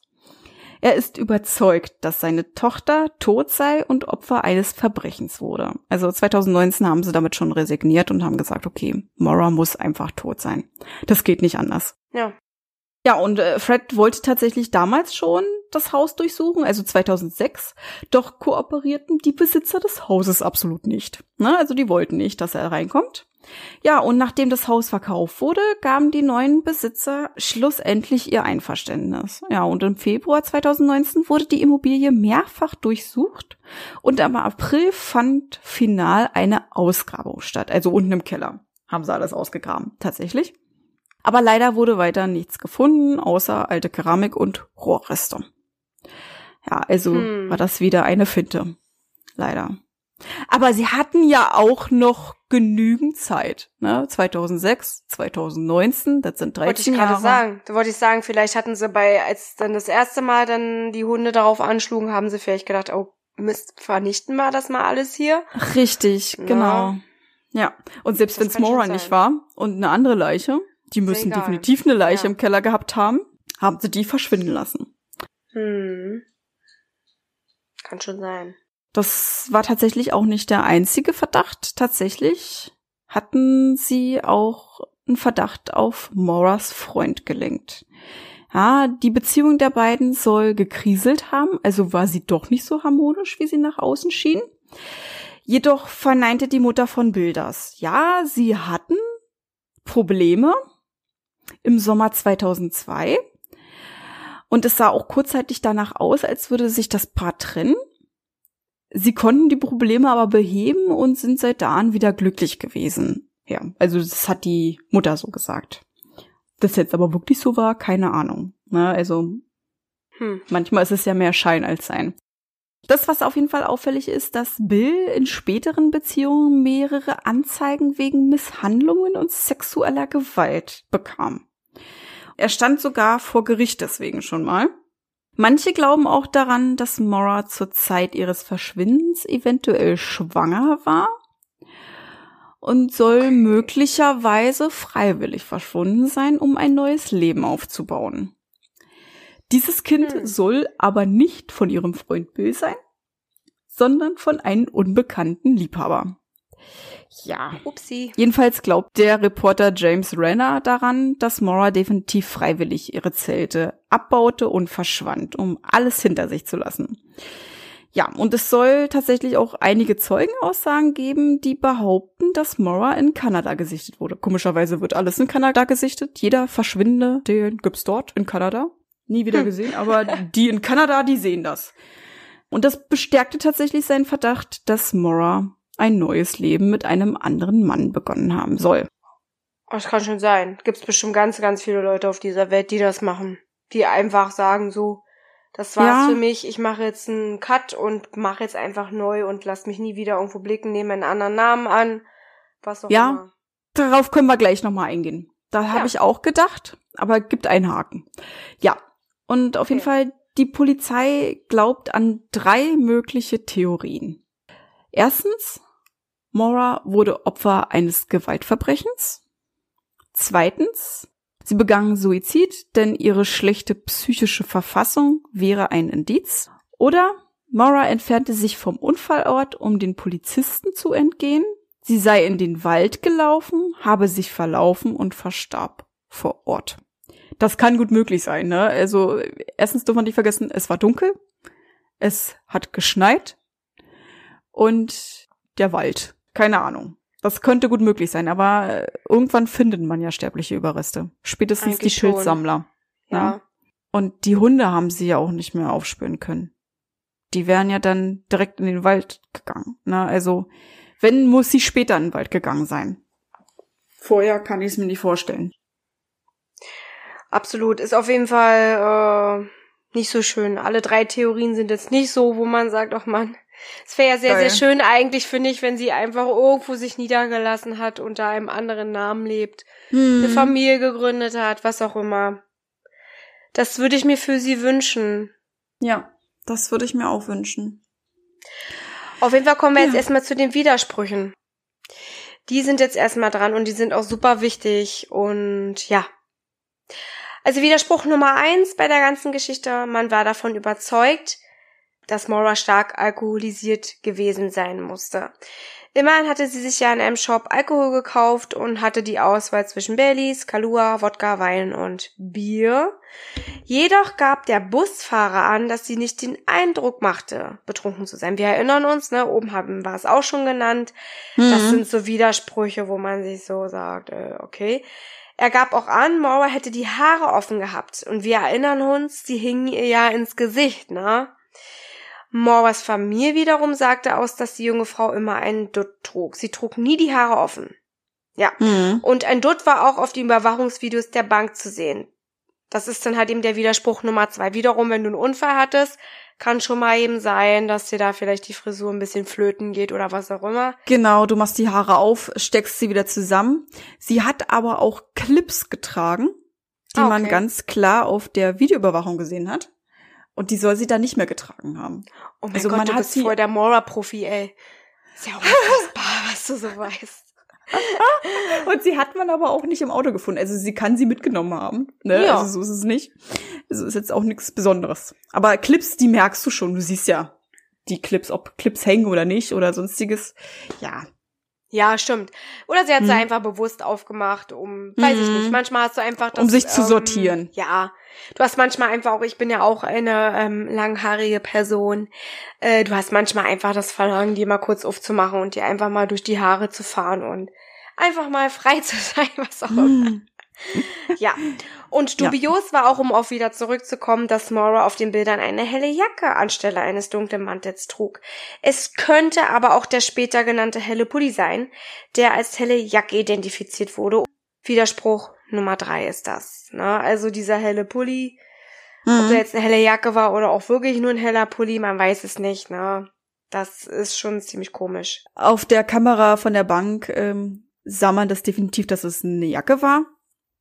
Ne, aber wenn du jetzt so siehst, das sind ja wirklich bloß Bruchteil einer Sekunde, wenn du an einer Person vorbeifährst, da überhaupt zu sagen, was sie anhatte, ne, während du noch auf der Straße schaust, dich konzentrieren musst, da nicht abzukommen, der Gegenverkehr etc. pp, dass du dann noch so eine genaue Auskunft geben kannst, was die Person anhatte. Respekt. Könnte ich nicht. Nee, ich würde auch sagen, also ich laufe manchmal auch wie so ein Dussel durch die Gegend und hab keine Ahnung von irgendwas. Ja, richtig. Und es ist auch noch dunkel. Naja, sie ist ihm ja entgegengekommen. Na, also es ist die Frage, auf welcher Fahrbahn sie gelaufen ist. Also er hat ja gesagt Richtung, die andere Richtung. Also hieß, sie Hm. muss ja auf der Fahrerseite sein. Na, also auf der rechten Seite. Hm. Beziehungsweise auf der linken Seite von ihm aus. Wie sehr achtest du darauf, was die Person anhatte? Keine Ahnung. Also ich würde es nicht tun, wie gesagt. Ich finde es auch immer sehr bewundernswert, wie jemand irgendwelche Leute von 1900 Schieß mich tot erkannt hat, auf irgendwelchen Phantombildern, die ja sowieso schon komisch aussehen. Ja. Ich habe keine Ahnung. Also ich gehöre nie zu irgendwelchen Leuten, die irgendwas aussagen würden, glaube ich. Nee, ich auch nicht. Ich Also. könnte auch nie eine Person wiedererkennen. Ich auch nicht. Das ist ganz schlimm. Also mich darfst du nicht fragen, wie sah der aus? Ähm, ja, Ja. keine Ahnung. Er hatte eine Nase, zwei Augen und einen Mund. Und Haare. So, nach dem Motto, weil mich das auch nicht interessiert. Also Ich Nein. habe zwar auch in meinem wirklichen Beruf, ja, da wo ich wirklich arbeite, der Podcast ist ja eigentlich so unser Hobby, ne, und Mhm. unsere Leidenschaft. Äh, ich arbeite mit vielen Leuten zusammen, aber ich habe keine Ahnung, manchmal wer das war, obwohl er vielleicht jeden Tag einmal vorbeikommt. Ich habe manchmal Mhm. keine Ahnung. Mhm. Ich nehme die einfach an, gut ist, macht das, was Ja. sie wollen, ja, oder auch ja, nicht, je nachdem, was sie wollen. Und äh, ich kann mich nicht daran erinnern, wenn ich vor drei Monaten mal bei Rewe an der Kasse oder so getroffen habe. Ich weiß es nicht. Nee, nee, nee. Das passiert erst, wenn du regelmäßig das gesehen hast. Aber also ich finde es immer bewundernswert, wie die Leute auf irgendwelche Sachen achten. Das, das Ja. tue ich nicht. Weil mich das absolut, wie du schon sagst, überhaupt nicht interessiert. Also das macht, es macht irgendwo einen Menschen aus, aber für mich nicht. Ja, aber manche Dinge sind einfach wichtiger als irgendein weißer Pulli oder so. Ich meine, okay, es kommt auch häufig vor, dass ich dann so denke, wow, wundervolles Kleid oder so, weißt Das du, ist aber was anderes, ne? Aber ein Ja. Mann, der darauf achtet, dass sie eine Jeans trug, einen dunklen Mantel, noch einen hellen Pulli und ditte vielleicht noch und dit, also Respekt. Respekt an den Sneaker Fahrer. von Nike, äh, Ja. schieß mich tot, hast du nicht gesehen? Könnte ich jetzt auch nicht, vor allem wenn es stockduster ist und du gerade im Auto sitzt und das Bruchteil einer Sekunde, also, weißt du, Ja. was ich meine? Es Ja, ja, richtig, das ist ja das ist die schnell. Sache. Ja, deswegen meine ich ja, ne? Und dann ist es dunkel, es liegt Schnee, du fährst durch einen Wald, da achtest du dir, es ist klar, es ist auffällig, wenn da eine Person am Straßenrand einfach auftaucht, obwohl weit und breit nichts ist, ne? Also kein Dorf, nix, gar nichts. Ja. Ähm, aber wie doll achtest du darauf, wie er aussieht? Oh, ich denk mir dann einfach nur so, wenn ich mich erschrecke, oh, du blöder Penner und fahr Ja. weiter. Oder vielleicht hat er sich ja auch erschrocken und hat sich deswegen sie geprägt. Das kann natürlich auch sein. Das kann auch sein, aber auch wenn ich mich, Ja. ist ja auch egal. Gut, wir sind ja nicht er, er ist vielleicht Ja, besonders, wir haben keine Genau. Ahnung, wir sind vielleicht voll blöd. Ja. Also der Bär kann das auch. Der sieht immer in den Rückspiegel und sieht sofort die Person nicht so. Was siehst du denn da schon wieder? Ja, hier, da, das, da, da. Und oder wenn einer mal nur vorbeifährt, ne? Du fährst 180 km/h auf der Schnellstraße und der sieht, wer, wer ihm entgegenkommt. Ja, der hat gepuppelt in der Nase. Ich so, du sollst auf die Straße achten. und nicht, ob da einer am Gegenverkehr puppelt. Ja. ja, also es gibt halt eben solche Menschen. Ja, die können das. Um euch einfach auch nochmal aufzuklären, wer es noch nicht weiß, der Bär ist das Pseudonym für Susis Freund. Manche wissen es vielleicht noch nicht, nicht wundern, es ist kein richtiger Bär. Ja, genau. Auf jeden Fall kommen wir jetzt erstmal zu dem Widerspruch Nummer vier. Mhm. Komisch war auch, dass der Busfahrer angeblich alles im Blick hatte ne, und sein Haus sich 100 Meter weiter von der Unfallstelle befand. Auf diesen 100 Metern erstreckte sich auch der Geruch von Maura, wie wir halt eben auch schon wissen, den die Spürhunde ja auch erfassten, bis er plötzlich an der Stelle erstarb, wo Maura angeblich in ein fremdes Auto stieg und weiterfuhr. Dinge, die der Busfahrer gesehen haben müsste, da er angeblich die ganze Sache relativ lange vom Fenster aus beobachtet hatte. Mhm. Jetzt kommt aber der Clou, die Unfallstelle konnte er eigentlich nicht einsehen. Nee, die Unfallstelle konnte er nicht einsehen, aber Genau. diese 100 Meter, wo Mora verschwunden war, also wo sie eingestiegen sein muss, war genau vor seinem Haus. Also alles konnte er nicht sehen, was ich eigentlich damit sagen wollte. Ne? Die Unfallstelle konnte er nicht sehen, obwohl er ja behauptet hatte, er hat ja alles beobachten können. Mhm. Ne? Aber das, was sich vor seinem Haus abspielte, das hätte er ja eigentlich auch sehen müssen. Ne? Hm. Genau, Und dass komisch. eingestiegen sein muss. Sie muss ja Richtig. hochgelaufen sein und dann, ja, auf der anderen Straßenseite zu erblicken. Also er hätte sie ja sehen müssen und wie sie dann in ein anderes Auto steigen hätte müssen. Na, Das also, hätte er sehen müssen, genau. Das konnte er aber nicht sehen. Er konnte nichts diesbezüglich wiedergeben, was die ganze Sache auch ein bisschen komisch erscheinen lässt und ihn so ein bisschen, ja. äh, ähm, finde ich, äh, ja, so Richtung Verdächtiger rückt, ne? Mhm. Weil er dazu nichts sagen konnte und das halt ihm alles vor seinem Haus geschah. Richtig, ja, vielleicht genau. ist er ja damit drin. Mm. Naja, er Na? konnte aussagen, wie viele Autos vorbeigefahren sind. Ne? Also er hat ja unmittelbar, kurz bevor er nach also Hause kam, hat er ja gleich die Polizei angerufen. Also er muss ja am Fenster gestanden haben, weil er hat ja auch ausgesagt, es sind Autos vorbeigefahren und ähm, ganz viele aus allen Richtungen und keiner ist irgendwie angehalten. Aber woher wollte er wissen, ob jemand angehalten ist, wenn er das gar nicht einsehen kann? Genau, die Unfallstelle nochmals konnte er nicht sehen. Also er kann bestimmte Sachen überhaupt gar nicht erzählen, weil er sie ja, Ja. nicht gesehen hat. Ne? Und er konnte auch viele Sachen nicht wiedergeben, obwohl er sie eigentlich hätte sehen müssen. Das ist halt eben dieses Komische, ne? Ja. Und zu guter Letzt kommen wir mal zu dem Widerspruch Nummer 5. Gegen 19.37 Uhr sah angeblich eine Anwohnerin einen SUV der Polizei am Unfallort stehen. Das ist halt eben wirklich ein sehr wichtiger und sehr kurioser Indiz. Die Polizei meint aber bis heute, dass diese Aussage nicht stimme. Sie wären erst an die neun Minuten später eingetroffen. Hm. Oder stimmt diese Aussage wiederum nicht? Also man fragt sich, was stimmt denn jetzt? Ne? Die wurden dort gesehen, sind aber angeblich erst später eingetroffen. Was hat denn die Polizei damit zu tun? Mhm. Also laut Unfallbericht wären sie 19.46 Uhr da gewesen, laut Mhm. der Anwohnerin schon um 19.37 Uhr. Also, hm, alles schon komisch. sehr merkwürdig, ja. Was Ja. ist hier eigentlich los? Ja. Und in erster Linie, ähm, ja, vertraut man da natürlich der Polizei. Das ist einfach so, ne? Deshalb geht man ganz stark davon aus, dass die Polizisten recht haben. Ich will jetzt nicht sagen, die lügen. Ich will jetzt einfach nur sagen, man hört sich das an und man glaubt denen, die müssen da halt eben auch wirklich Dinge tun und bürgen auch dafür, dass das stimmt, ne? Ähm, eine einzelne Person, die haben ja auch mehrere Leute, die gesagt haben, die waren dort, die waren dort, definitiv. Die, vielleicht haben sie dann auch irgendein Protokoll oder irgendeine Stoppuhr, ich habe keine Ahnung. ja, ich keine bin nicht bei der Polizei, aber man geht dann davon aus, dass eine einzelne Person sich eher täuschen kann als ein ganzer Trupp. Na? Mhm. Und der auch für dieses ganze Prozedere arbeitet. Na? Gut, okay. Das sind halt eben die Dinge, die sich widersprechen, warum viele Leute sagen, wir beschäftigen uns mal mit diesem Cold Case, weil irgendwas stimmt da ja nicht, irgendwas Da ist da komisch. Definitiv was nicht, ja. Ne?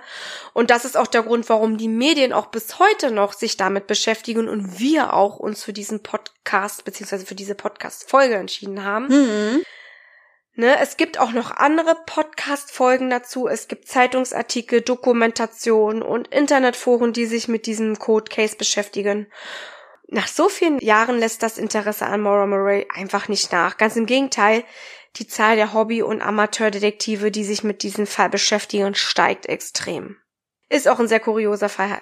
Hab den vorher gar nicht gekannt. Suse hat sich damit extrem beschäftigt und ähm, hat mich dann darauf angesprochen und dann habe ich mich erstmal auch mal hingesetzt und habe mich da mal so ein bisschen reingelesen. Ja. Mhm. Und es gibt jemand namens James Renner, der auch Journalist ist, der 2017 ein Buch publiziert hat mit dem Titel True Crime Addict How I Lost Myself in the Mysterious Disappearance of Maura Murray.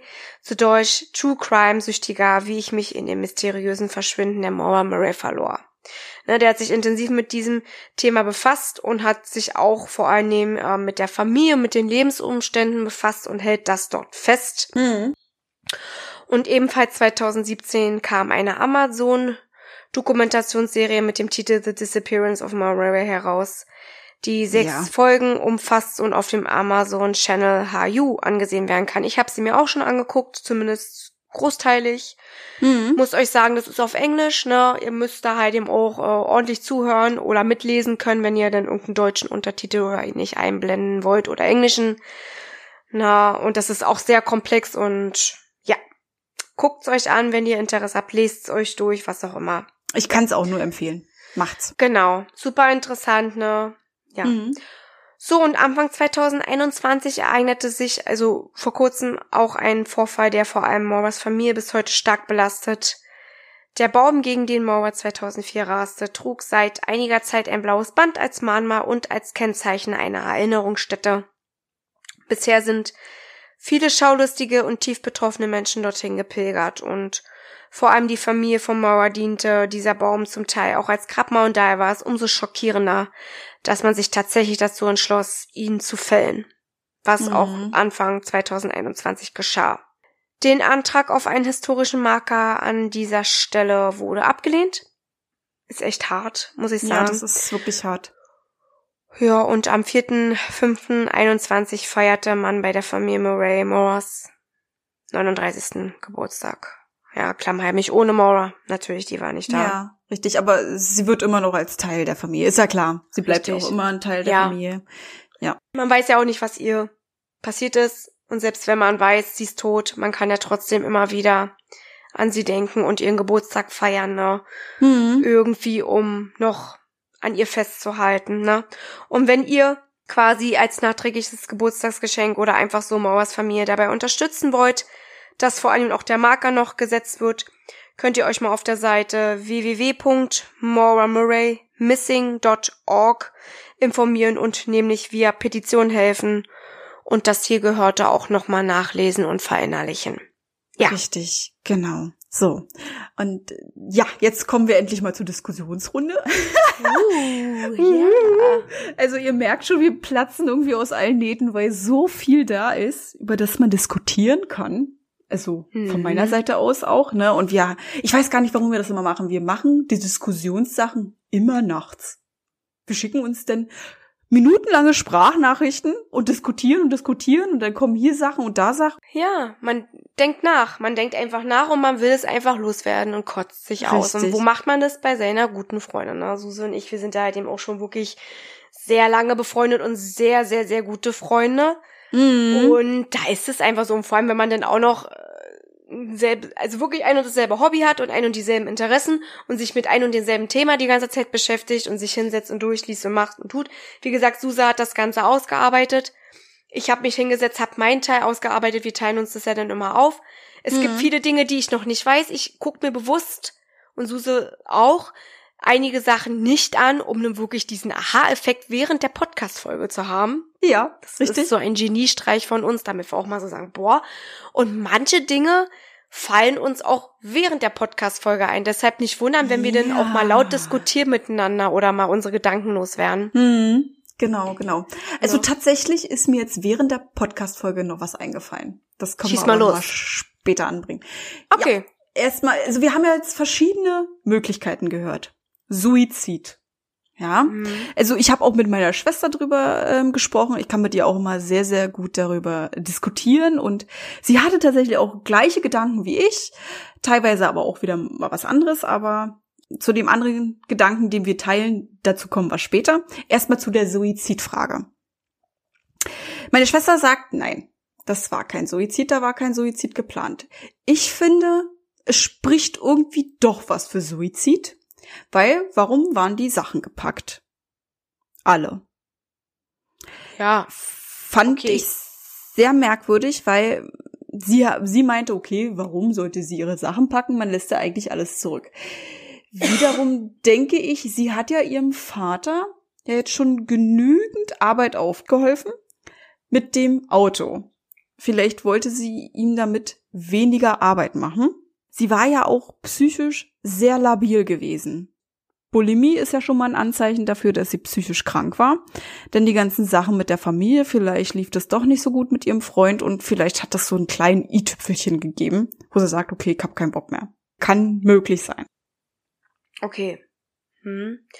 Ja, stimmt. Das mit den Sachen, mit den gepackten Sachen und dem Briefchen an ihrem Freund Das könnte schon dafür sprechen, da hast du recht. Ich persönlich schließe es aber tatsächlich aus. Genau. Richtig. Ich schließe es auch aus. Es könnte sein, muss aber nicht. Ja. Mhm. Oh, ich habe so viele Gedanken, irgendwie sagen, ich anfangen soll. Wir bleiben mal beim Zimmer. Wir spinnen das jetzt mal weiter. Weil wer sagt denn genau, dass Mora auch wirklich diese Sachen gepackt hat? Keine Ahnung. das ist mir nämlich jetzt auch eingefallen. Wer sagt denn, dass Mora diese Sachen gepackt hat? Sie kann ja auch einfach so ein Zettelchen geschrieben haben, den sie vielleicht vergessen hat oder den sie einfach nur auf den Tisch gelegt hat. Man weiß ja nicht, ob ihr Freund vielleicht da auch manchmal ein- und ausging, ne? So als kleine Notiz zurück. Es kann ja auch jemand anderes gepackt haben. Vielleicht hat auch jemand anderes diesen Zettel geschrieben, wenn wir schon mal dabei sind. Kann ja, auch sein. Wenn man ihre ähm, Handschrift jetzt nicht weiter beachtet hat. Man hat ja auch nicht auf. Fingerabdrücke geachtet. Also ich Mhm. weiß immer noch nicht. Also ich habe es nicht herausgefunden, ob man überhaupt DNA-Spuren gesichert hat. Jetzt von den Flaschen her. Oder man einfach davon ausging, dass Mora die das alles gesoffen hat. Hm. Weil wenn jemand spurlos verschwindet, ich denke mal, dann nimmt die Polizei keine DNA-Spuren auf. Weil sie ist ja, eigentlich ist sie freiwillig gegangen. Man geht davon aus, ja. Man geht davon aus, deshalb ist es dann quasi kein Verbrechen. So gesehen. Und dann hat man ja auch keinen Grund weiter zu gucken. Es gibt bestimmt noch viele, viele andere Dinge, die das alles erklären können. Fakt ist, bis heute hat man es nicht herausgefunden. Also es muss ja irgendwas Unschlüssiges dabei sein, was einen nicht ganz festnagelt. Also ich vermute tatsächlich, um es jetzt einfach mal beim Schopf zu packen, das ist die Sache, die mir die ganze Zeit schon durch den Kopf geht. Aber ist jetzt auch nicht, also da gibt's auch trotzdem vielerlei Dinge, wo ich mir so denke, okay, nee, doch nicht. Aber großteilig vermute ich wirklich, dass sie freiwillig gegangen ist Hm. dass sie wirklich ihr eigenes Leben aufbauen wollte, weil sie stand ja auch jahrelang unter Druck. Sie hatte Stress in der Beziehung, wie wir herausgefunden haben. Sie war unzufrieden auch mit dem, wie das mit ihrer Schwester läuft. So hat sie sich das auch nicht für sie gewünscht. Sie hatte psychische Probleme durch und durch. Sie hat sehr viel an sich selber vielleicht gezweifelt Hm. und hat halt eben vielleicht auch selber alkoholische Probleme gehabt und hat vielleicht einfach in einem fixen Moment gedacht, ich scheiß jetzt auf alles und schon wenn ich das sage, aber das ist ja Mhm. nun mal ein guter Ausdruck dafür. Ich packe jetzt meinen Kram zusammen und ich fange jetzt einfach irgendwo ein neues Leben an. Ich will auch keine Aufmerksamkeit. Vielleicht eines der Gründe, warum sie den Busfahrer von sich gestoßen hat und gesagt hat, ich will das nicht. Wie auch Mhm. der Vater schon gesagt hat, wenn du irgendwie Scheiße machst oder Mist baust, damit was hier mal so ein bisschen freundlicher bleibt. Ich will ja nicht so viele Ausdrücke benutzen, aber ich bin leider auch so ein Typ. Ich manchmal drifte ich so ein bisschen ab und nehme ein paar Hm. Kraftausdrücke. Ähm, da hat sie einfach sich so gedacht. Deswegen ist sie vielleicht auch abgehauen. Ist mir einfach zu blöde jetzt. Ich will einfach verschwinden. Und ich will nicht, dass so viele Leute das mitbekommen. Wiederum habe ich ein bisschen komisches Gefühl bei der Polizei. Ich muss ganz ehrlich sagen, diese Option ist für mich nicht drinne. Wisst ihr warum? Warum Ja. holt sie den Unfallbericht? Wie bitte? Warum holt sie den Unfallbericht? Den hätte sie doch da liegen lassen können. Dann hätte ihr Vater den auch selber holen können. Na, und ähm, Ah. nach 17 Jahren, sie weiß, sie wird gesucht. Warum schicke ich nicht in irgendeiner Stadt einen Zettel und sage, ey, macht euch keine Sorgen, ich lebe? Ja, das stimmt schon. Das stimmt schon. Aber mm, es gibt Sie viele, viele ja Leute, die das machen. Trotzdem, ja, sie hat aber eine sehr, sehr enge Verbindung zu der Familie. Wenn du dich Mhm. trennst, hast du keine Verbindung, weil du hast so von deinen Gefühlen her keine Verbindung zu de- deiner Familie. Sie hat aber eine. Sie hat eine gute Bindung zu ihrem Vater, sie hat ihn geliebt, sie liebt ihre Schwester so sehr, dass sie so fertig ist, dass ähm, ihr Verlobter sie wieder zum Alkohol führen wollte. Und dann, weiß ich nicht, dann hinterlässt sie so ein Chaos bei ihrer Familie, sieht das, sieht das selbst nach 17 Jahren, wie verzweifelt ihre Familie sie am Suchen ist, ne? Da kommt Polizei auf Dinger, Polizeidinger, da werden Häuser durchsucht, äh, tief reingegraben. Das war ein richtiges, das war eine richtige Schlagzeile gewesen 2019, dass sie da jetzt vermuten, dass äh, Moras Leiche da ist. Warum meldet sie sich dann später da nicht? ja, das ist ja halt eben auch die Sache, warum ich immer mal wieder so Zweifel. Ja, Mhm. wo ich dann sage, das klingt für mich irgendwie logisch, aber irgendwie auch nicht. Aber das ist das irgendwie, nichtsdestotrotz, auch wenn es vielleicht Mhm. komisch ist, weil sie ja ihre Familie so geliebt hat, Mhm. ähm, warum Ja, sie denn ist- wirklich es- sch- stumm macht, die, all die Jahre. Richtig, genau. Also man kann Leuten nicht in den Kopf gucken. Das ist immer wieder so ein Thema. Ne? Ist genauso mit Suizid. Ich fand es auch viel zu kurzfristig. Wenn man das bedenkt, dass sie das geplant hat zwischen dem ersten Unfall und dann nach dem Telefonat von dem Vater. Also die hat das innerhalb von 24 Stunden hat dieses geplant. Das ist eine Kurzschlussreaktion. Definitiv. Ja. Und vielleicht ist, was nämlich mein zweiter Gedanke ist, der auch ziemlich prägnant ist, Mhm. sie hat vielleicht wirklich einfach nur den Kopf frei bekommen wollen, sie hatte viel Mhm. Stress, viel Ärger. Mhm. Man weiß ja auch nicht wirklich, was sie mit ihren Ja. Eltern für ein Verhältnis hatte. Man hört immer Mhm. nur viel. Sie selber hat ja sich noch nie dazu geäußert. Mhm. Man weiß auch nicht, was auch zwischen ihrem Vater und ihr war. Ja, das weiß man nicht. Viel, vielleicht hat sie wirklich gesagt, grad die Schnauze voll, ich will weg. Das spricht auch Mhm. dafür, dass sie eine komische Nachricht geschickt hat, hier von wegen Verwandter ist gestorben, ich komm Richtig, nicht. genau. Irgendein Vorwand Ähm, und- ausgedacht. Hm. Und dann ist ihr was passiert. Hm. Das denke ich halt eben auch, dass das vielleicht so geplant war und sie vielleicht sich deshalb nicht meldet über Jahre hinweg, kein Lebenszeichen von sich gibt, noch nicht mal irgendwie hier, Maura, mir geht's gut, macht euch keine Sorgen. Hm. Ich will mich nur nicht mehr weiter mit euch beschäftigen oder irgendwas, weil sie einfach wirklich, weil sie ja auch nachts an der Straße entlang lief, angeblich, Hm. dass sie denn da wirklich Opfer eines Verbrechens wurde. Es kann auch sein, es kann beides nämlich sein. Hm. Ne, und dann halt eben, wie gesagt, die Sache mit der Polizei. Ja. Ist komisch. Ja, Irgendwie. richtig. Ja, auch der Liebhaber. Ne? Also, wenn sie einen Liebhaber gehabt haben, also Polizei machen wir gleich, ja. Das ist ja Ja. schon ein bisschen größeres Thema. Wenn sie Ja, einen ja. Liebhaber gehabt haben soll, muss der, kann ich mir nur vorstellen, dass der Liebhaber mit dort gelebt hat. In der gleichen Stadt, in Amherst. Wenn Mhm. sie mit dem Liebhaber durchgebrannt sein sollte, müsste ja zwei Vermisstenfälle geben. Das müsste sich man mal irgendwie ein bisschen angucken, würde ich mal sagen, wenn das nicht schon die Polizei getan hat, aber ich weiß ja nicht, inwieweit die da ermittelt haben bisher. Mhm. Es müsste ja. definitiv zwei Vermisstenfälle geben. Weil es kann nicht nur der eine verschwinden und der andere nicht. Ne? Also kann ich mir nicht vorstellen. Nee, das stimmt schon. Das Mhm. ist ziemlich komisch. Hast du recht. Und jetzt kommen wir mal zu der Theorie, wo ich vielleicht auch denke, wo einige denken, Alter, warum sprechen die die ganze Zeit davon, dass sie alleine ist? Sie ist alleine. Dabei hat die erste Zeugin gesagt, da sitzt einer hinten und raucht. Ja. Das ist Ja. es halt eben, ne? Das wollten wir uns aber auch wirklich zum Schluss aufsparen. Ja, aber das, ist, das passt gerade so, das so mit dieser Sache, mit diesem Liebhaber und sonstiges.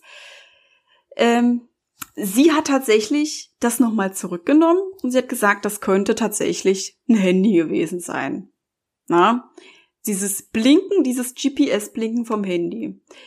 Kann ich mir nicht vorstellen, weil sie hat als erstes ja gleich gesagt, es sitzt ein Mann hinten auf der Bank und raucht. Genau. Erstens A, Maura sieht nicht aus wie ein Mann. Sie hat auch keine Silhouette wie ein Mann. Sie hat die Haare zu der Zeit offen getragen. Ähm, und tatsächlich gab's, glaube ich, noch gar kein GPS beim Handy. Zu der Zeit. Zumindest muss ich ganz ehrlich mal sagen, erkennst du, also Die- zumindest geht's mir so, äh, eine Zigarette und einem Handy. Du Richtig. siehst den Unterschied. Das eine ist ein Bildschirm oder ein Blinken von irgendeinem, was auch immer. Ja. Und das andere ist ein Glimm, was so ganz typisch ist, wenn du den Rauch halt ihm reinziehst, dass es dann halt ihm richtig aufleuchtet und ist so ein kleiner, und dann wieder ja, so ein nachlässt. kleiner orangefarbener Kreis ist der dann aufglimmt, Mhm. ne? Da würde ich nicht sofort denken, ey, kick mal ein Handy. Nee, da würde ich sofort sagen, da raucht jemand. Erkennst Ja, du eigentlich? Kannst du dich zurückerinnern, ob dein Handy 2004, was du hattest, geblinkt hat? Hatte das einen roten Punkt im Display? Du, ich hatte allerhand Handys 2004. Ich weiß ich kann nicht, mich aber, nicht äh, zurückerinnern. Ich kann mich Ich auch nicht an irgendein Handy erinnern, was aussah wie eine Zigarette. Bin ich ganz ehrlich. Oder was so geblinkt hat oder. Ganz ehrlich, ähm, auch wenn es ein Handy sein sollte, der Display belichtet dein Gesicht. Egal welches Handy das war. Klar. Naja, auch generell Display und, und rundes Glimm, das ist einfach ein Unterschied wie Tag und Nacht. Das ist ein richtiger Unterschied. Und ähm, das hat ja die eine gesagt, die andere hat ja bloß gesagt, dass dort um das Auto jemand drumherum läuft. Also die waren tatsächlich in so einem Winkel. Die erste, die das hatte, die hat genau in die Seite gucken können. Die gesagt hat, da sitzt ein Mann hinten. Mhm. Und die zweite, mhm. die war frontal, die hat von vorne gesehen. Dadurch siehst du ja eine zweite Person nicht auf dem Rücksitz. Die dann naja, auch gesagt. Du, wenn er mit dich sitzt, nee, warum nicht. Naja, aber es ist dunkel. Das dürfen wir nicht vergessen. Ja, trotzdem erkennst du eine Silhouette. Wenn du von vorne reinguckst, sehe ich trotzdem hin und wieder ja, jemanden auf dem Rücksitz. So, ja, aber wenn es dunkel ist und wenn er nicht in der Mitte sitzt? Ja, das stimmt, dann ist schwierig, weil dann hast du ja die Kopfstütze Richtig. im Weg. Das Richtig. kannst du schwer erkennen, es sei denn, er bewegt sich. Dann kannst du es natürlich sehen. Er muss mhm. ja nicht mhm. steif da gesessen haben. Er kann sich ja auch bewegt haben.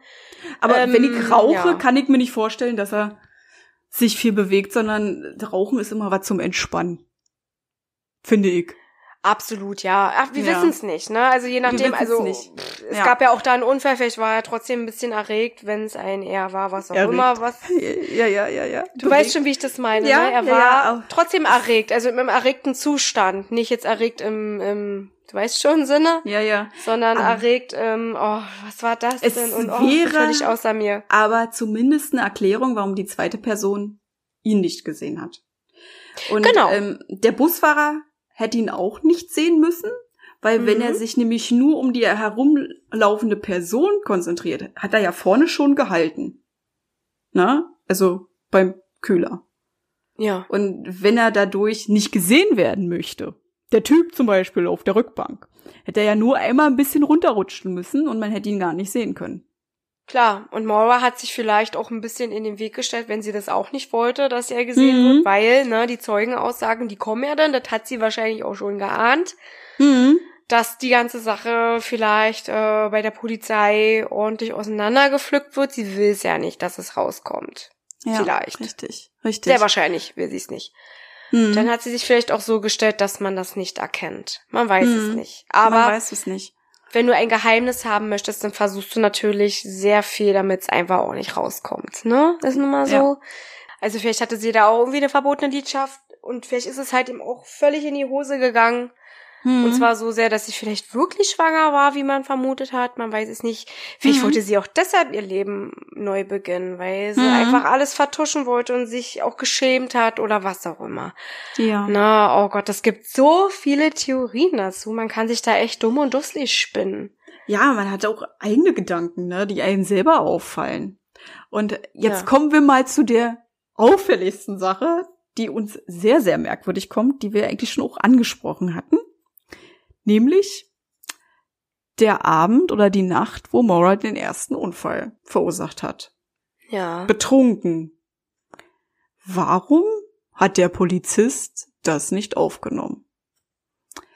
Warum hat er mit ihr keinen Alkoholtest durchgeführt? Ist sehr, sehr merkwürdig. Also ich habe jetzt auch nicht herausgefunden, wer der Polizist war wie alt dieser Polizist war. Es ist nur sehr merkwürdig, dass Maura innerhalb von nicht mal einen Tag sich dafür entschloss, die Stadt zu verlassen. Das ist schon kurios. Und vor allem, weil es ja generell ein paar Unstimmigkeiten bei den Polizeiberichten gab. Ja. Wie zum Beispiel auch dieses ganz starke Pochen darauf, dass sie wirklich später ankam, als diese Frau sie gesehen hat. Da am Fenster, ne? Man hat so ein bisschen das Gefühl, Vielleicht so unter Kollegen. In Amerika ist es vielleicht möglich, woanders auch. Wir wissen es nicht. Ja. Kann sein. Man hört ja auch viele Dinge. Mhm. Genau. Ne? Muss ja nicht jeder so sein, aber kann schon mal vorkommen, dass da vielleicht der ein oder andere seinen Kollegen gedeckt hat. Man weiß es nicht. Vielleicht hatte er Mitleid mit Maura, geht mir so durch den Kopf immer wieder. Sie war ja auch eine super süße, attraktive Frau. Ja, das darf man nicht vergessen, ne? Na, also sie hatte schon Charme, sie hat ein süßes Lächeln gehabt. Vielleicht dachte sie, oh Mann, ey, bitte, bitte, bitte, ich will keinen Ärger bekommen und wenn das nicht die Versicherung bezahlt, dann wird mein Vater richtig sauer und ich habe ja so eine tolle Bindung zu ihm. Also wenn das alles stimmt, was man so sagt, Hm. komm, machen wir mal einen Deal. Wir brennen beide durch oder irgendwas. Oder wir machen uns Oder- ein paar schöne Tage. Genau. Ich biete es dir an. Kopf. was auch immer. Und dann ist die ganze Sache vielleicht ganz schön aus dem Ruder gelaufen.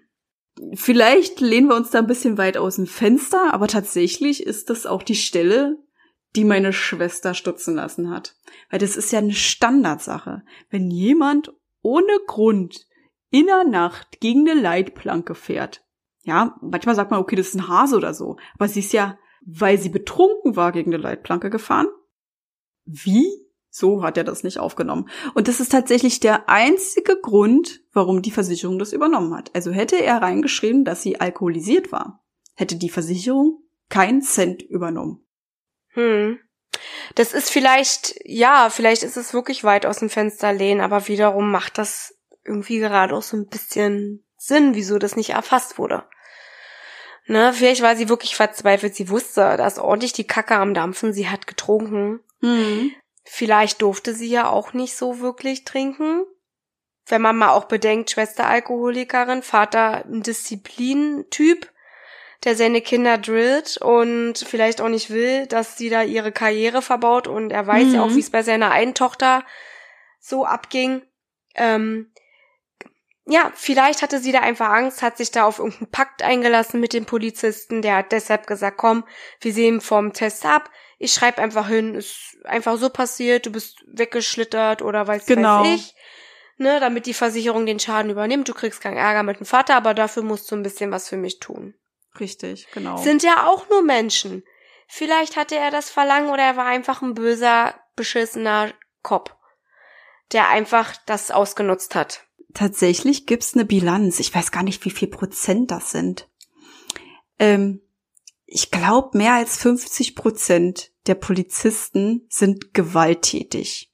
Die sind auch vermerkt in den Akten, wird aber nicht veröffentlicht. Also sie haben keinerlei Konsequenzen deswegen. Ne? Die kriegen mal ein Du-Du-Du oder sie werden versetzt, aber tatsächlich ist die Bilanz der Gewaltbereitschaft von Polizisten in den USA extrem hoch. Es ist auch hier in Deutschland so. Und auch in anderen Ländern so. Da bin ich mir ganz sicher, weil die haben halt eben nun mal auch, Ja. die machen was für uns. Ne, die sind Freund und Helfer, die fassen Diebe, Verbrecher aller Art, die machen und tun für uns, die sind auch ständig unterwegs. Man muss da wirklich auch mal Lob aussprechen, die machen da einfach sehr viel für uns. Ja. Und das ist toll.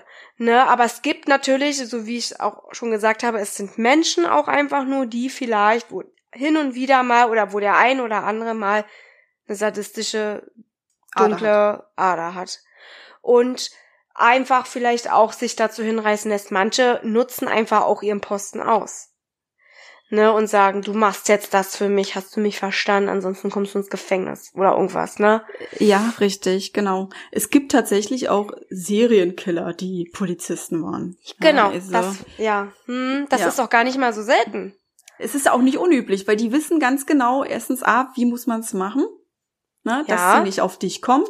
Und zweitens, wie sieht die Polizeiarbeit dabei aus? Ne, also Richtig. die wissen ganz genau, wo können sie Spuren hinterlassen, wo können sie keine hinterlassen, wie penibel müssen sie arbeiten und äh, wie weit ist die Technik. Na, also es ist Ja. vom Vorteil. ist es auch. Und wenn du Glück hast, bist du auch noch im Morddezernat tätig und dann hast du völlig einen Jackpot. Und dann kannst Oh ja. du sagen, ach, hier ist nichts, hier ist auch nichts, nee, nee, alles klar, die hat sich das Leben genommen oder irgendwas. Genau, dann Oder lasse ich irgendwelche Sachen aus der Asservatenkammer ähm, verschwinden. Sag vielleicht Richtig. meinem Kollegen, hier nimm mal, steck mal ein, pack mal weg. Ne, dann ist man hier per Du und so und dann ist das alles ganz, ganz schnell erledigt. Richtig. Ne? Das kann vorkommen. Das würde vielleicht auch den fremden Mann auf dem Rücksitz erklären und wer den Alkohol gesoffen hat. Weil Bora hat's laut dem Busfahrer nicht getan. Genau. Dass da sozusagen jemand zweites war. Ob es der Polizist war, wissen wir nicht. Das ist ja nur eine Vermutung. Aber dass da vielleicht einfach jemand zweites war, der ihr dabei geholfen hat und der ja natürlich auch nicht fahren muss. Vielleicht gab es ja dann noch die ein oder andere Rangelei im Auto. Wer Hm. weiß. Na, Es ist aber nicht mal so abwegig, weil wir erinnern uns an die Frau, die die Polizei schon um 19.37 Uhr gesehen hat. Polizisten haben ja damals über ein ganz anderes Funknetz telefoniert. Die Hm. haben Empfang. Ne? Auch in Orten, wo kein Mobilfunknetz herrscht. Ja, dann lass ihn mal angerufen haben, ey, ich hab hier eine Panne, hol uns mal ab. Na, der steigt dann ein, Mora, ich nicht, weigert sich dabei und steigt dann erst in 100 Metern wieder ein. hm, das kann auch sein, dass er sie dann nochmal mitgenommen hat, dass er dann ihr hinterhergefahren ist oder. Na gut, okay. Ähm, naja, sie ist ja ein Stück weit gegangen. Er ist ja schneller per Auto. Ja, ja, er kann sie ja beredet haben. Komm, steig jetzt ins Auto, mach jetzt hier sonstiges, bla bla bla. dass sie die ganze Zeit gelaufen ist und er ist quasi wie in irgendeinem so Film nebenher gefahren und hat sie Genau, überredet. und dann ist sie irgendwann eingestiegen. Wir dürfen mal nicht vergessen, sie hat zwei Autos zu Schrott gefahren. Eine war sie alkoholisiert und beim zweiten, laut Aussage, wäre sie auch alkoholisiert gewesen. Na, also muss man denn schon extrem unter Druck stehen. Tja, das kann schon sein. Na klar, er hat da bestimmt ordentlich ähm, sie im Griff gehabt, ne? Was dann Also, das sind jetzt hier passierte? unsere Hobby-Detektiv-Sachen, ja. es muss nicht stimmen, aber ich find's und auch Krümel, wir finden es sehr merkwürdig. Absolut. Hm. Und wenn es nicht die Polizei war, die dahinter steckte, dann haben sie aber ordentlich gefuscht in ihrer Arbeit. Ne? Also wie gesagt, das mit dieser, mit diesem Alkoholtest, der ja eigentlich gang und gäbe ist zu dieser Uhrzeit. Junge Frau, einfach so irgendwo gegengeknallt. Ey, das schreit schon förmlich danach, dass sie, wenn sie nicht Alkohol getrunken hat, vielleicht sich aber irgendwas anderes eingeschmissen hat. Man muss doch gucken. Ne? Und damals gab es da auch schon alle Tests Natürlich. die man hätte machen können. Ne, dass man, dass man da irgendwas nachweisen kann. Oder sei es, dass sie einfach auf irgendeiner Linie läuft mit geschlossenen Augen. Irgendwie hatte man ja die Möglichkeit. Man hat nichts gemacht. Das ist schon ziemlich komisch und deswegen, da kommt wirklich bei uns so ein bisschen denn der Detektiv hervor, so wie bei vielen anderen auch. Bei euch jetzt wahrscheinlich auch. Es ist einfach so, man macht sich da Gedanken, weil das ist ja wirklich super komisch. Also ich weiß gar nicht, ob diese Ja. Theorie mit diesen Polizisten jemals aufgegriffen wurde. Kann ich dir nicht sagen. Es gibt so viele Folgen und Podcaster, die das aufgenommen haben, was die für Theorien haben. Die haben ja unglaublich viele Theorien. Wie gesagt, wir finden es merkwürdig. Es würde auch passen irgendwo. Na, warum ist der Bullenwagen vorher da? Warum wird sich gestritten mit der Frau, die sagt, es war um 19.37 Uhr? Weil sie sagen, nein, wir waren erst neun Minuten später da. Warum verschwinden Dinge aus der äh, Asservatenkammer? Ja. Genau, das ist es ja auch noch. Das ist ja auch noch passiert. Ne, man, man ist da schon ziemlich stutzig. Hm. Oder warum Bei solchen werden Sachen. manchen Sachen nicht nachgegangen? Ja. Ja. Es, Genau. Das, es springen Leichenspürhunde an und es wird nichts gemacht. Obwohl es ja Leichenspürhunde sind. Die sind ja nicht umsonst Leichenspürhunde. Warum wird da nichts gemacht? Ja. Oder der Rucksack. Na, es wird jemand vermisst, der einen Rucksack bei haben muss. Man findet 48 Kilometer an der Route 112 einen schwarzen Rucksack, der auch dazu passen könnte. Und der wird nicht eingesackt. Wird nicht untersucht. Ja, so als würde man irgendwas vertuschen wollen, ne? So klingt es. Oder sie haben keinen Bock. Ja, Kann sie auch haben sein. keinen Bock. Das kann auch sein. Es kann so vieles sein. Man weiß es leider nie, ne? Was jetzt Ja. dahinter steckt. Ob es der Polizist ist, ob es ähm, vielleicht ist sie auch ein Serientäter zum Opfer gekommen, ne? Also man weiß es nicht, ne? Wie gesagt, ich habe ja vorhin schon gesagt, dass tatsächlich zu der Zeit auch einige Frauen verschwunden sind in der Umgebung. Und das, was mir auch aufgefallen ist, ich glaube, das habe ich mit dir schon mal besprochen. Ähm, hieß es Rhode Island? Ja, war? Oder Long Island? Ähm, das, ich glaube, das war Long Island, weil ich nämlich an diesen Long Drake denken muss. ich glaube, das war Long Island. Mir ist irgendwie so. Kann auch Rhode Island gewesen sein, aber ich glaube, ich habe an den Long Island Eistee gedacht. Ah ja, das ist tatsächlich der Long Island Killer. Mhm. Wusste ich's doch. Mhm, Ich ja, habe an den leckeren Drink gedacht. ja, richtig. Also, ja, es ist weit hergegriffen, aber als ich mir das auf Google Maps angeguckt habe und da ein bisschen gescrollt habe, war tatsächlich Long Island gar nicht so weit entfernt. Und ähm, ja, tatsächlich, ich weiß nicht, ob man ihn kennt. Natürlich, eigentlich ist er berühmt, ne? Der Long Island Killer. Bis heute immer noch nicht gefasst. Ich bin ganz ehrlich, ich kenne ihn nicht. Ist vielleicht eine neue Podcast-Folge wert. Ja.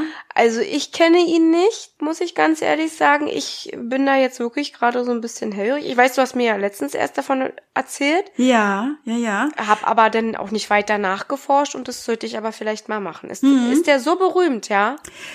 Tatsächlich ist er noch aktuell, sagen wir mal so. Ja, also sein ah, letzter. Mord soll wahrscheinlich 2011 gewesen sein. Er kann aber immer noch weiter morden. Also es ist noch ziemlich nah dran. Es sind gerade mal zehn Jahre, wenn man so mal überlegt, die ganzen berühmten Killer, die waren in der 70er, 80er, 90er und dann war Schluss. Ne, dann ja. gab's DNA-Spuren, tralalalalala und dann war vorbei. Und der Long Island Killer ist tatsächlich von 1996, wo man sagen kann, es war sein erstes Opfer bis heute. Das kann schon hinhauen, oder? Es war halt eben ein relativ Unbekannter, der sie einfach sah. Mhm. Vielleicht ein Sexualstraftäter oder ähnlich. Wie gesagt, war ja auch eine hübsche Frau. Ähm, dass er dann vielleicht dachte, okay, vielleicht ist es dann aus Versehen schiefgelaufen oder ist es mit Absicht schiefgelaufen. Ja. Ähm, dann ist aber wiederum die Frage, wo ist ihre Leiche? Wo ist ihre Leiche? Also wo ist sie hin? Richtig. Ja, das ist schon. Das ist die Frage. Komisch. Die Sache ist ja auch die, wir kommen nochmal zu dem Punkt zurück mit dem 19.37 Uhr und ähm, Polizei-SUV. Ähm, wir sind ja zu sagen in einem sehr, sehr wenig besiedelten Land. Na, also das gab tatsächlich immer mal wieder Täter, die absichtlich mit Polizeiautos gefahren sind, um Opfer zu finden, deren Vertrauen zu bekommen, und es würde tatsächlich auch noch nie mal auffallen, wenn du da, weiß ich nicht, wie viel Hektar Land hast und da einfach mal ein SUV von der Polizei hast. Und damit abends einfach rumfährst und auf dein Glück hoffst. Du meinst, dass er da einfach hielt und deshalb die Frau gesagt hat, da war jemand früher da, der hat es zufällig gesehen. Mhm. Und der gehörte tatsächlich aber nicht zur Polizei. Also ist nur ein Polizeiauto gefahren. Wir erinnern uns mal an Ed Kemper. Der hatte tatsächlich auch einen Polizeiwagen und den Aufkleber der Universität. Stimmt, er war dafür bekannt, dass er Leute so ins Auto lockte und Richtig. dann überwältigte. Die Leute sind freiwillig in sein Auto gestiegen. Und es ist tatsächlich ja. auch nicht der erste Killer, der mit einem Polizeiauto fährt. Vielleicht war das halt eben auch wirklich jemand, der als Polizist arbeitete und, wie wir schon gesagt haben, ein Killer war. Ja, das, das würde natürlich auch dafür sprechen, dass mhm. äh, jemand dann dahin kam, als sie einen Unfall baute und dann halt eben sein Opfer gesehen hat. Richtig, genau. Ne, das mhm. gibt's ja auch, ne? Mhm. Also haben wir ja vorhin schon besprochen, müssen wir jetzt auch nicht weiter breitlatschen. Ja. Aber das ist, das spricht zumindest zu dem Ganzen, die Polizei hat da vielleicht so ein bisschen Dreck am Stecken. Ihre Finger am Spielchen. Ja. Richtig. Hm. Ja, es kann alles Mögliche gewesen sein. Ne? Also man hat es bisher nicht rausgefunden. Wie gesagt, es ist ein Code Case. Hm. Man hat nichts Wir vermuten gefunden. einfach auch nur, wie man schon merkt, wir sind natürlich Feuer und Flamme. Das interessiert uns sehr. Wir mhm. überlegen laut. Ja. Und wir hoffen, ihr habt euch auch mal so ein bisschen Gedanken gemacht. Vielleicht habt ihr ja auch eine ganz andere Idee oder mhm. schon mehr herausgefunden. Da könnt ihr uns dann auch sehr gerne mal schreiben. Da freuen wir uns sehr drüber. Genau. Ja. Und hast du denn noch was zu sagen oder? Ja, also ich bin mit der Sache durch. Wie sieht's denn mit dir aus? Ja, ich habe da jetzt auch erstmal nichts mehr zu sagen. Na, ne? also wir haben da, glaube ich, jetzt genügend diskutiert und unsere Hobbydetektivität ähm, zum Preis gegeben. Ja, Dann wollen richtig. wir mal umspringen zu unseren Ankündigungen. Ja, genau, die wir vorhin schon genannt haben. Richtig, genau. Ja. Willst du oder Möchtest soll ich? Du? Ja, äh, mach du mal ruhig. Okay, dann kommen wir erstmal zu der schlechten Neuigkeit. Krümel und ich haben uns dafür entschieden, dass wir in die Winterpause gehen. Sprich, wir ja. machen jetzt mal einen Monat blau und sind wieder am 21. Januar für euch da. Genau. Das brauchen wir auch mal und wir hoffen, dass ihr uns nicht allzu sehr vermisst. Aber wir kommen auf jeden Fall wieder, das versprechen wir Richtig, euch. wieder mit neuen Themen, frisch ins neue Jahr. Ja. Ja, dann kommen wir jetzt einfach mal zu dem Weihnachtsspecial. Das übernehme ich jetzt einfach mal. Das werden wir nämlich zu 20 Uhr heute hochladen. Etwas ganz Besonderes. Ein wunderschönes Geschenk für euch von uns zu Weihnachten. Genau. Genau. Ja, und dann wünschen wir euch natürlich frohe Weihnachten, feiert schön mit eurer Familie, kommt gut ins neue Jahr. Ja, und dann sehen wir uns im nächsten Jahr, 2022. Genau, bleibt gesund. Bis dann. Bis Tschüss. dahin. Tschüss. Halt, bevor wir es noch vergessen. Jeden zweiten Freitag kommen neue Folgen auf Podimo, Spotify und Amazon Music. Über eine Bewertung und Abonnement von euch freuen wir uns riesig. Schreibt eure Gedanken und Meinungen in die Kommentarfunktion, wenn sie vorhanden ist. Sonst schreibt uns einfach unter schaurigschönpodcast.outlook.de. Darüber könnt ihr uns ebenfalls Ideen für Themen vorschlagen. Ebenfalls sind wir auch auf Insta vertreten unter Schaurig Schön Podcast, also sucht danach. Hier erfahrt ihr alles über Änderungen, Neuigkeiten und vieles mehr. Wir freuen uns, wenn wir euch dort wiedersehen und ihr unseren Podcast supportet. Danke fürs Einschalten. Habt noch eine schaurig schöne Zeit. Bis, Bis zum, zum, nächsten Mal. Mal.